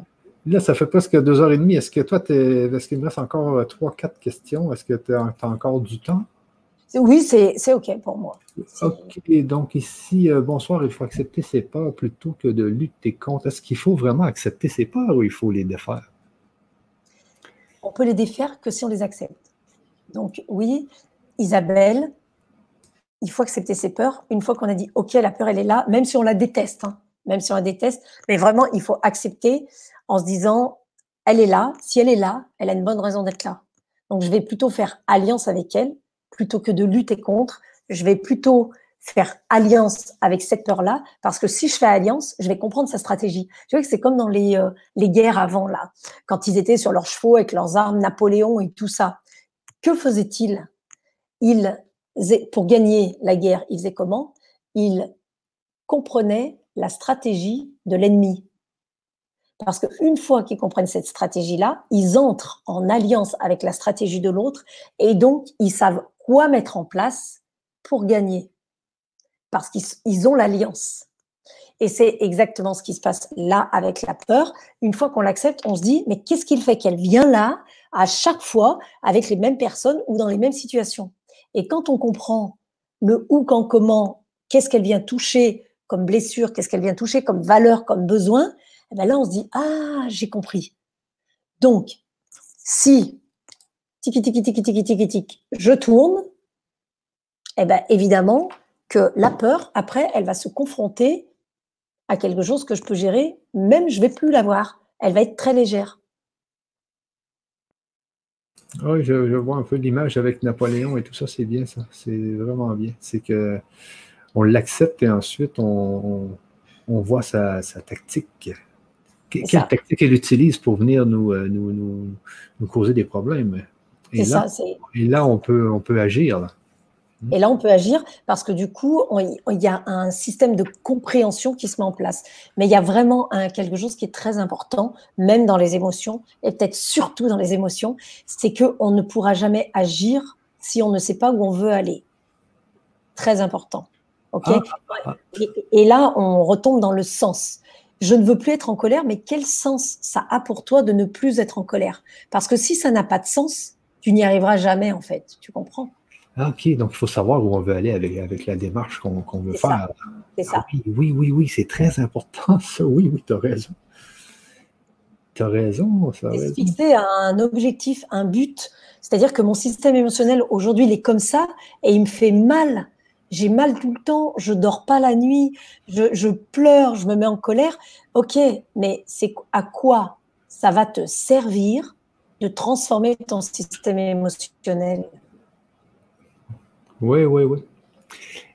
Parce que il y a plusieurs personnes qui, euh, ben, des médiums, euh, des, toutes sortes de personnes que j'ai interviewées ou, que, je fréquente. Euh. donc, là-dedans, il y en a deux, trois qui m'ont dit Ah, tu as, une blessure importante dans, ton enfance. tu as une blessure importante. Là, je suis là, ah, OK, j'ai une blessure importante. Bon, bon, il faut que je règle ça. Ils me disent Mais j'avais. Puis même, même les euh, au, salon de l'éveil à Boucherville, il y a une femme, puis ça a été assez spectaculaire. J'arrive à un kiosque, elle avait des genres de cartes de tarot qu'elle avait peinturées elle-même, et puis elle était assez forte. Elle m'a dit le mois exact, elle s'est arrivée à neuf mois. elle m'a dit la date exacte et tout. Et elle dit, bah, tu viendras me voir, je vais te faire faire un genre de revert, revenir, revivre tout ça. Puis je me dis, oui, oui, je vais aller te voir, mais tu sais, je voyais aucune euh, aucune urgence à tout ça parce que j'ai, comme tu dis, j'ai pas le. J'ai pas l'objectif encore pourquoi faire régler ça. je ne sais pas encore à quoi ça va me servir vraiment. Est-ce que ça va me servir? Mais oui, parce que là, je sais, avec les histoires d'ego et tout ça, je commence à comprendre. Mais c'est comme tu dis, il faut vraiment avoir dans sa tête un objectif à régler le problème. Parce que si on n'a pas d'objectif à régler le problème, on ne le réglera jamais. Et c'est ça. Et puis, euh, on peut te faire le tirage du tarot, elle peut te faire son protocole de reverse, tout ça, machin. Puis après ça, tu rentres chez toi. Mais comme il n'y avait pas de sens pour toi, ben tu ne savais pas à quoi ça te servait, ben, ça n'a pas d'impact, en fait. Tu vois? C'est ça. Et que c'est pour ça que, par exemple, quand quelqu'un euh, dit à son conjoint, il euh, faudrait que tu ailles voir un coach pour faire ça, il faudrait que tu ailles voir un psychologue, il faudrait que tu ailles voir un médium, il faudrait que tu ailles voir quel... Bon, mais si la personne, elle y va un petit peu sous la contrainte et qu'elle ne sait pas à quoi ça sert, ben oui, ben tu as raison, mais c'est ça, il faut trouver le sens. C'est très, très, très important. Euh, là, je viens, justement de trouver le sens qu'il faut trouver un sens. J'adore. Euh, donc, si je ne sais pas trop, effet miroir, est-ce que ça te dit quelque chose, toi, effet miroir? Effet miroir, bah, c'est le fait. Alors, il y a plusieurs choses dans l'effet miroir, mais euh, ça peut être le fait. Alors, nos neurones miroirs, elles travaillent aussi, ça travaille aussi particulièrement là-dessus. L'effet miroir, c'est soit se mettre dans le même état émotionnel que l'autre, c'est-à-dire quelqu'un qui se met en colère pendant que toi, tu étais calme, et du coup, en deux minutes, trois minutes, hop, tu te mets en colère comme lui. Ça peut être ça, mais ça peut être aussi beaucoup plus euh, lointain que ça, un effet miroir, c'est-à-dire une résonance. Tu, euh, tes blessures et, la défaillance de ton système émotionnel, c'est tellement fort que ça envoie cette énergie-là. Et du coup, tu attires, effet miroir, que des gens qui sont comme ça. Mais en fait, ça ne te convient pas. Parce que tu es dans un état émotionnel qui, qui, te détruit complètement. Et comme tu lances cette énergie-là et cette fréquence-là, eh ben, tu attires des gens qui sont dans le même état émotionnel que toi. Donc, c'est pour ça que des fois, on dit, il faut prêter attention à son environnement et qu'on dit tu es le reflet des cinq personnes que tu fréquentes le plus. Parce que les cinq personnes que tu fréquentes le plus envoient une énergie et selon comment ton système émotionnel à toi et, ton système énergétique, hein, c'est même pas émotionnel, c'est énergétique, mais l'émotionnel il joue sur toute ton énergie. Alors selon la manière dont ton énergie va recevoir ça Est-ce qu'elle va, est-ce que ton énergie va prendre ces fréquences-là ou est-ce qu'elle va les repousser Et du coup, est-ce que ces fréquences sont bonnes pour toi ou néfastes pour toi? Eh bien, ça, ça peut avoir un effet miroir aussi très important. Et souvent, quand les gens changent de système émotionnel et qu'ils restent dans le même environnement, ils disent ça marche quand je suis au travail et ça marche pas quand je suis à la maison. Parce qu'au travail, il y a moins d'effets d'énergie émotionnelle. Tu vois, au travail, des fois, on est un peu plus distant, c'est plus factuel, etc. Mais à la maison, dans le système des gens, c'est ancré que toi, tu es quelqu'un de colérique. C'est comme ça dans leur cerveau. Et toi, tu changes, tu transformes, tu adoptes des comportements différents. Mais avant que les personnes en face de toi prennent conscience de ça, il va se passer très longtemps. Donc toi, tu changes et puis les gens te renvoient tout le temps euh, euh, ben, le fait que tu sois colérique et te disent euh, et, et elles vont tout faire pour te mettre en colère. Donc elles vont faire encore plus qu'avant pour te mettre en colère parce que c'est ça leurs habitudes. C'est de te voir en colère et c'est des relations colériques. Donc si toi tu changes, tu les déstabilises. Et leur système émotionnel, il comprend rien. Il dit qu'est-ce qui se passe Qu'est-ce qui se passe avec Béa? Elle se met plus en colère. C'est quoi son problème? Et du coup, ils viennent te chercher, ils viennent te chercher, ils viennent te chercher. Paf, jusqu'à ce que tu te mettes en colère. Et là, leur cerveau à eux, il fait ah ça y est, elle s'est mise en colère. Et leur système émotionnel, pouf, ça y est, il est content. Tu vois? Ah oui, ah oui c'est un cercle, cercle vicieux cette affaire-là. C'est ça. Merci pour votre bon sens de Naf du Nord. Euh, bonsoir, je pense que l'estime de soi vient de l'enfance qu'on a eue. Elle se construit, ouais. c'est l'estime de soi, c'est vraiment quelque chose qui se construit dans la dans la valeur que l'on se donne, tandis que la confiance en soi se construit dans les actions que l'on mène. Donc euh, l'estime de soi, euh, comme c'est la valeur que l'on se donne, si quand on est petit, on a eu un regard bienveillant sur nous, euh, si on nous a félicité, si on nous a apporté de la considération, eh bien, on a commencé à poser des jolies pierres pour une estime favorable. Mais il n'y a pas que ça dans l'estime de soi. Il y a plein d'autres choses qui rentrent en compte. Il y a aussi nos expériences émotionnelles. Il y a aussi les synchronicités qu'on a avec les gens. Et il y a aussi tout un facteur d'authenticité. Donc, on a pu construire un regard très bienveillant sur nous quand on était enfant. Et en fait, on s'aperçoit que nos parents, euh, ils racontent quelques mensonges au travail et tout ça. Du coup, on perd un peu le lien de confiance qu'on a à eux. Et du coup, même s'ils nous apportent de la bienveillance, même s'ils sont attentionnés avec nous, Hmm, notre estime de nous, elle n'est pas au top, quoi. Mais oui, bien sûr, notre estime, elle, euh, elle, euh, comment? Elle naît le jour où on arrive sur cette terre. Ah, bon. Il y en a qui vont parler d'inné, d'acquis, donc je ne rentrerai pas là-dedans, mais vous comprenez que c'est pierre après pierre. Si on a été materné quand on était petit, si on nous a fait des câlins de tout petit, tout petit, tout ça, ça construit l'estime de soi. Le maternage, c'est extrêmement bon pour développer un système émotionnel positif et donc pour renforcer l'estime de soi. Le maternage, c'est-à-dire la, protection voilà, les, câlins, euh, le fait de rassurer, le, tout ça, le, maternage du petit enfant, c'est très bon pour un système émotionnel favorable. Ok, assez bien. Et du coup, pour une estime de soi plus solide, quoi, évidemment. Hein évidemment. Ah, c'est bien ça, de... c'est bien ça. Euh, on dit qu'une émotion ne dure que 10 à 90 secondes et qu'ensuite, c'est notre mental ou ego qui prend le relais et qui lui fait prendre des proportions. Absolument. Absolument. Parce que l'émotion, comme je l'ai dit tout à l'heure, c'est un stimulus qui nous arrive de l'extérieur. Donc l'émotion bouge notre système physiologique. D'un seul coup, on se met à avoir très chaud, d'un seul coup, on se met à trembler, d'un seul coup, on se met à devenir tout rouge. C'est parce qu'on reçoit une émotion. Et là, directement, quand notre cerveau, il comprend qu'il se passe un truc dans notre corps, notre cœur, il s'accélère, euh, notre circulation sanguine, elle va plus vite, on devient tout rouge. Notre cerveau, il dit, oulala, qu'est-ce qui se passe là-bas? Et donc, ce que l'on vit physiologiquement, le cerveau, il en a la mémoire de l'expérience.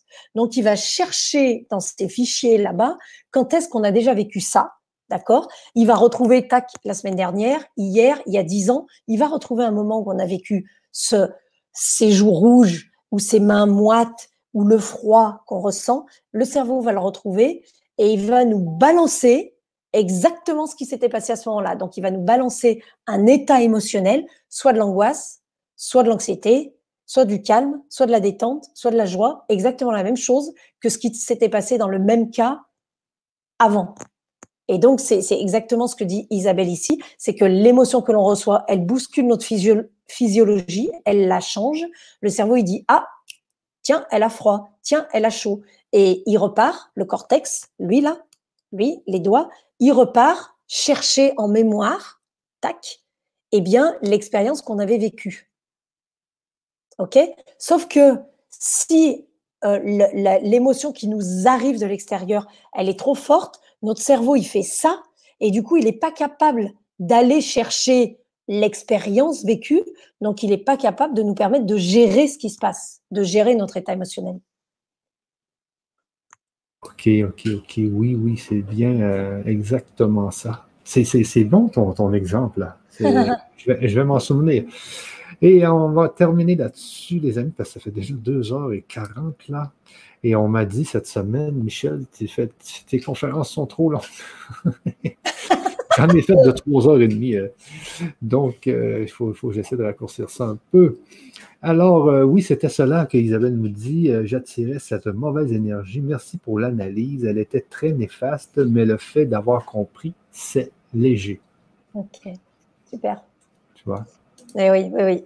Mais déjà, quand on comprend, une fois qu'on comprend, on va pouvoir travailler dessus. C'est comme tout.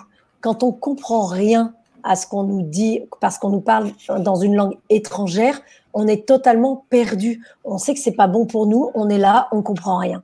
Et quand on commence à apprendre cette langue, eh bien, on commence à, à, à comprendre ce qu'il se dit. Et là, on commence à se sentir mieux. Et là, du coup, on va pouvoir agir et se mettre en action. Et là, on se sent encore mieux. Et c'est ça, il faut comprendre justement le langage des émotions. C'est ça. Voilà. Et c'est bien. un grand merci, euh, Béatrice, un grand merci. Moi, j'en ai appris énormément dans cette euh, conférence. C'est vraiment, euh, vraiment, j'adore ça. Et ça va me permettre aussi de, déjà mettre en pratique plein de choses dans, ma vie de tous les jours et, vraiment les émotions, les, analyser, les, accepter, comme Isabelle disait, et ensuite arriver à les à, savoir qu'est-ce qu'elles me causent dans ma vie, et ensuite trouver un sens à, savoir pourquoi je veux les régler. Hein. Ça, c'est très important. Alors, euh, je te laisse le dernier mot là-dessus, Béatrice. Et moi, je vous mets, entre-temps, je vous mets l'adresse parce que euh, avec Béatrice, on fait un atelier, c'est vendredi prochain à 20h, je pense, Béatrice, c'est ça? C'est ça, ouais. Vous, c'est fait pour euh, les. Alors, les, pour les Français, ça fait 20 heures. Guadeloupe, ça fait 5 heures de moins. Tout à l'heure, non, 6 heures de moins, je crois, comme vous. ça fait alors 14 heures. Nous, c'est 14 heures. Ouais, voilà, c'est ça. Nous, ça va être 14 h euh, au Québec, 20 h euh, France. Et puis, euh, c'est ça. Donc, toi, tu vas, tu vas, tu vas justement nous montrer une technique pour gérer cette épargne-là avec, avec un système de cartes, avec et, un système qui a quand même fait des preuves là, que tu utilises des fois avec, avec tes clients. Tout le temps, tout le temps. Moi, ils savent, les clients, qu'ils vont travailler sur les émotions, mais dans la bonne humeur dans la légèreté, mais quelque chose de très professionnel. Et je trouve que c'est, en tout cas, moi, ça me correspond parce que les émotions, ça peut être très, très lourd, ça peut être très difficile et compliqué. Et du coup, c'est pas les prendre à la rigolade, mais quand on met de la légèreté, quand on met de la souplesse et quand on met du sourire, et bien tout de suite, ça permet de mettre un peu de distance et puis de souffler, quoi. Voilà. Parce que les émotions, des fois, ça peut être un peu compliqué parce qu'elles nous font pas toujours du bien. Et alors, si tu me laisses le mot de la fin, moi, ce que je vais dire aux personnes, c'est que j'utilise quelque chose euh, de très important dans ma vie pour recentrer mon énergie et faire monter ma confiance et mon estime, donc de me sentir mieux. Vous voyez, ça, ça, hop, ça lève mon sourire. Au lieu que mon sourire soit en, comme ça, là, en, en pont, eh bien, hop, je le lève et c'est que j'applaudis. Parce que quand vous applaudissez, voyez, et si vous applaudissez pendant à peu près 30 secondes, Qu'est-ce que vous faites Déjà, vous faites bouger votre corps, donc vous avez un peu plus chaud. Et quand nos émotions, des, fois, elles nous font du mal, eh bien, euh, on a froid. Donc, on applaudit. Et quand on applaudit, on a les mains qui font ça. Et ça veut dire qu'on recentre notre énergie là. Et à force d'applaudir, on sent que notre énergie, elle monte, elle monte, elle monte, elle monte. Et c'est ça qui nous met le sourire. Je défie quiconque d'applaudir en disant euh, euh, voilà, ça va pas durer longtemps. Si vous applaudissez 30 secondes, au bout d'un moment, forcément, votre visage s'illumine un peu parce que vous avez envoyé des informations à votre cerveau de quelque chose d'agréable et du coup, il vous donne quelques petites euh, pépites, quelques petites bulles de champagne pour euh, bah, mettre du positif dans ce qu'il était peut-être pas. Voilà, c'est euh, une petite. Euh, merci beaucoup. C'est une petite technique, mais qui est sympa. Et d'ailleurs, c'est une des premières choses, un des premiers gestes qu'on apprend à, aux enfants, c'est d'applaudir. Ils sont, ils sont dans nos bras et on applaudit, on fait oui, bravo, oui, et, l'enfant il est tout content d'applaudir. Donc euh, voilà, je vous applaudis euh, tout le monde. Merci pour le temps que vous avez passé à nous écouter et qui est du temps pour vous aussi. Vous pouvez être fiers de vous. Donc euh, voilà, et je t'applaudis, Michel. Merci. Non, fais de ce côté. Merci infiniment ah euh, pour ta confiance. Merci de m'avoir invité. Voilà, on s'était croisés au salon de l'éveil et je suis ravie d'avoir partagé ce moment. Voilà. Et un grand, un grand merci, Béatrice. Et puis, euh, toi, tu as un site web, j'imagine. Tu as une chaîne YouTube. J'ai plus de site web parce que euh, je travaille beaucoup avec les entreprises, donc du coup, j'affiche pas ce que je fais en fait. Mais en revanche, et la chaîne YouTube, bon, elle est en repréparation parce que sur la chaîne YouTube, il y avait beaucoup de petites vidéos rigolotes sur les émotions qui étaient un peu reliées à mon spectacle. Mais comme c'était un peu vieux, euh, je l'ai, pour l'instant, on peut pas y accéder. Je suis en train de reconfigurer ça. En revanche, je suis sur LinkedIn en réseau professionnel et surtout sur Facebook, donc sur ma page personnelle qui s'appelle euh, je m'appelle la page Béatrice Fornari, F-O-R-N-A-R-I, comme vous avez vu euh, sur la conférence. Et j'ai une page professionnelle sur Facebook. Ça s'appelle Be Enjoy Attitude. OK? Et Be Enjoy Attitude, vous prenez le B de Be, B-E, le E de Enjoy et le A de Attitude, ça fait BA. C'est pour ça que j'ai écrit BA sur l'écran. OK, Be Enjoy, c'est euh, B-E-E-N-J-O-Y. Be Enjoy. Et après, attitude. A-D-T-I. Attitude. voilà, avec un S à la fin. Et c'est tout séparé, c'est trois mots séparés. Et là, euh, vous m'envoyez. Vous tapez ça sur Facebook et vous, vous pouvez aller sur sa page. Euh, donc euh, voilà, Be Enjoy Attitude les amis. Et puis, tu as un spectacle. Est-ce que tu as un, spectacle de préparer pour, euh, ben, pour après le confinement? Parce qu'avec le confinement, il n'y a pas grand spectacle. Ben, je suis en train, euh, là, j'avais des dates de prévues. Alors, c'est un peu lourd pour moi parce que j'avais répété pour faire mes dates. Mais du coup, je suis obligée de continuer de répéter pour pas oublier mon spectacle. Mais le corona me fait changer beaucoup de choses parce que grâce à ce Covid-19, à ce virus-là, je change des petites anecdotes dans mon spectacle par rapport aux émotions. Alors, il sera encore mieux après. Mais nous, en France, euh, j'ai pas encore réservé de salle. Ce sera qu'à partir du mois d'octobre. Alors, au Québec, peut-être à la fin de l'année, on ne sait pas si je viens le faire parce que je pense que quand on va on ne va plus être en confinement, on n'aura pas le droit de faire des gros, gros rassemblements.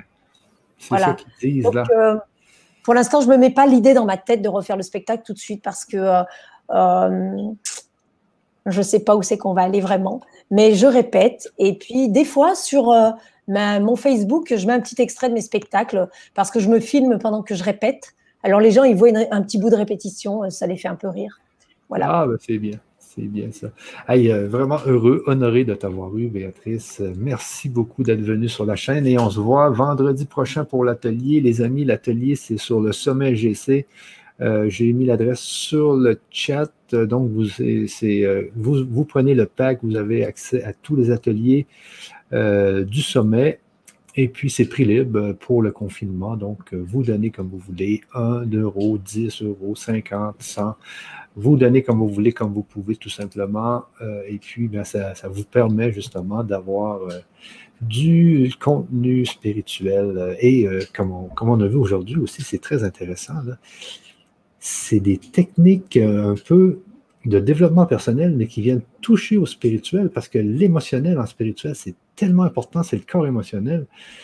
C'est le corps qui, quitte euh, quand le corps euh, meurt, c'est le corps qui reste et qui, permet une, une, euh, une résurrection, une réincarnation, etc. Donc, c'est très important de gérer ses émotions, les amis, durant cette vie. C'est vraiment, vraiment important. Et là, c'est des belles techniques qu'on va avoir avec, avec Béatrice vendredi. Et puis, suivez-la.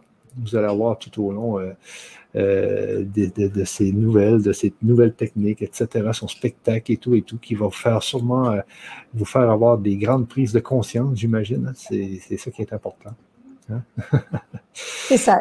J'ai failli venir au Québec euh, en juin. J'avais mon billet d'avion, mais à cette heure, ça capote sévère parce que ah je, je venais faire des conférences la semaine du 9 juin. J'ai pas encore annulé, mais je crois que je crois que ce ne sera pas vraiment possible. On verra. J'ai gardé mon billet.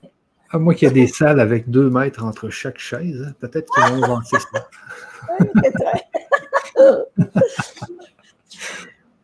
merci infiniment, merci beaucoup à tout le monde, merci à toi Michel, vraiment, merci. Merci à tous nos auditeurs, merci Béatrice. À la prochaine, à vendredi, bye bye. Bye bye.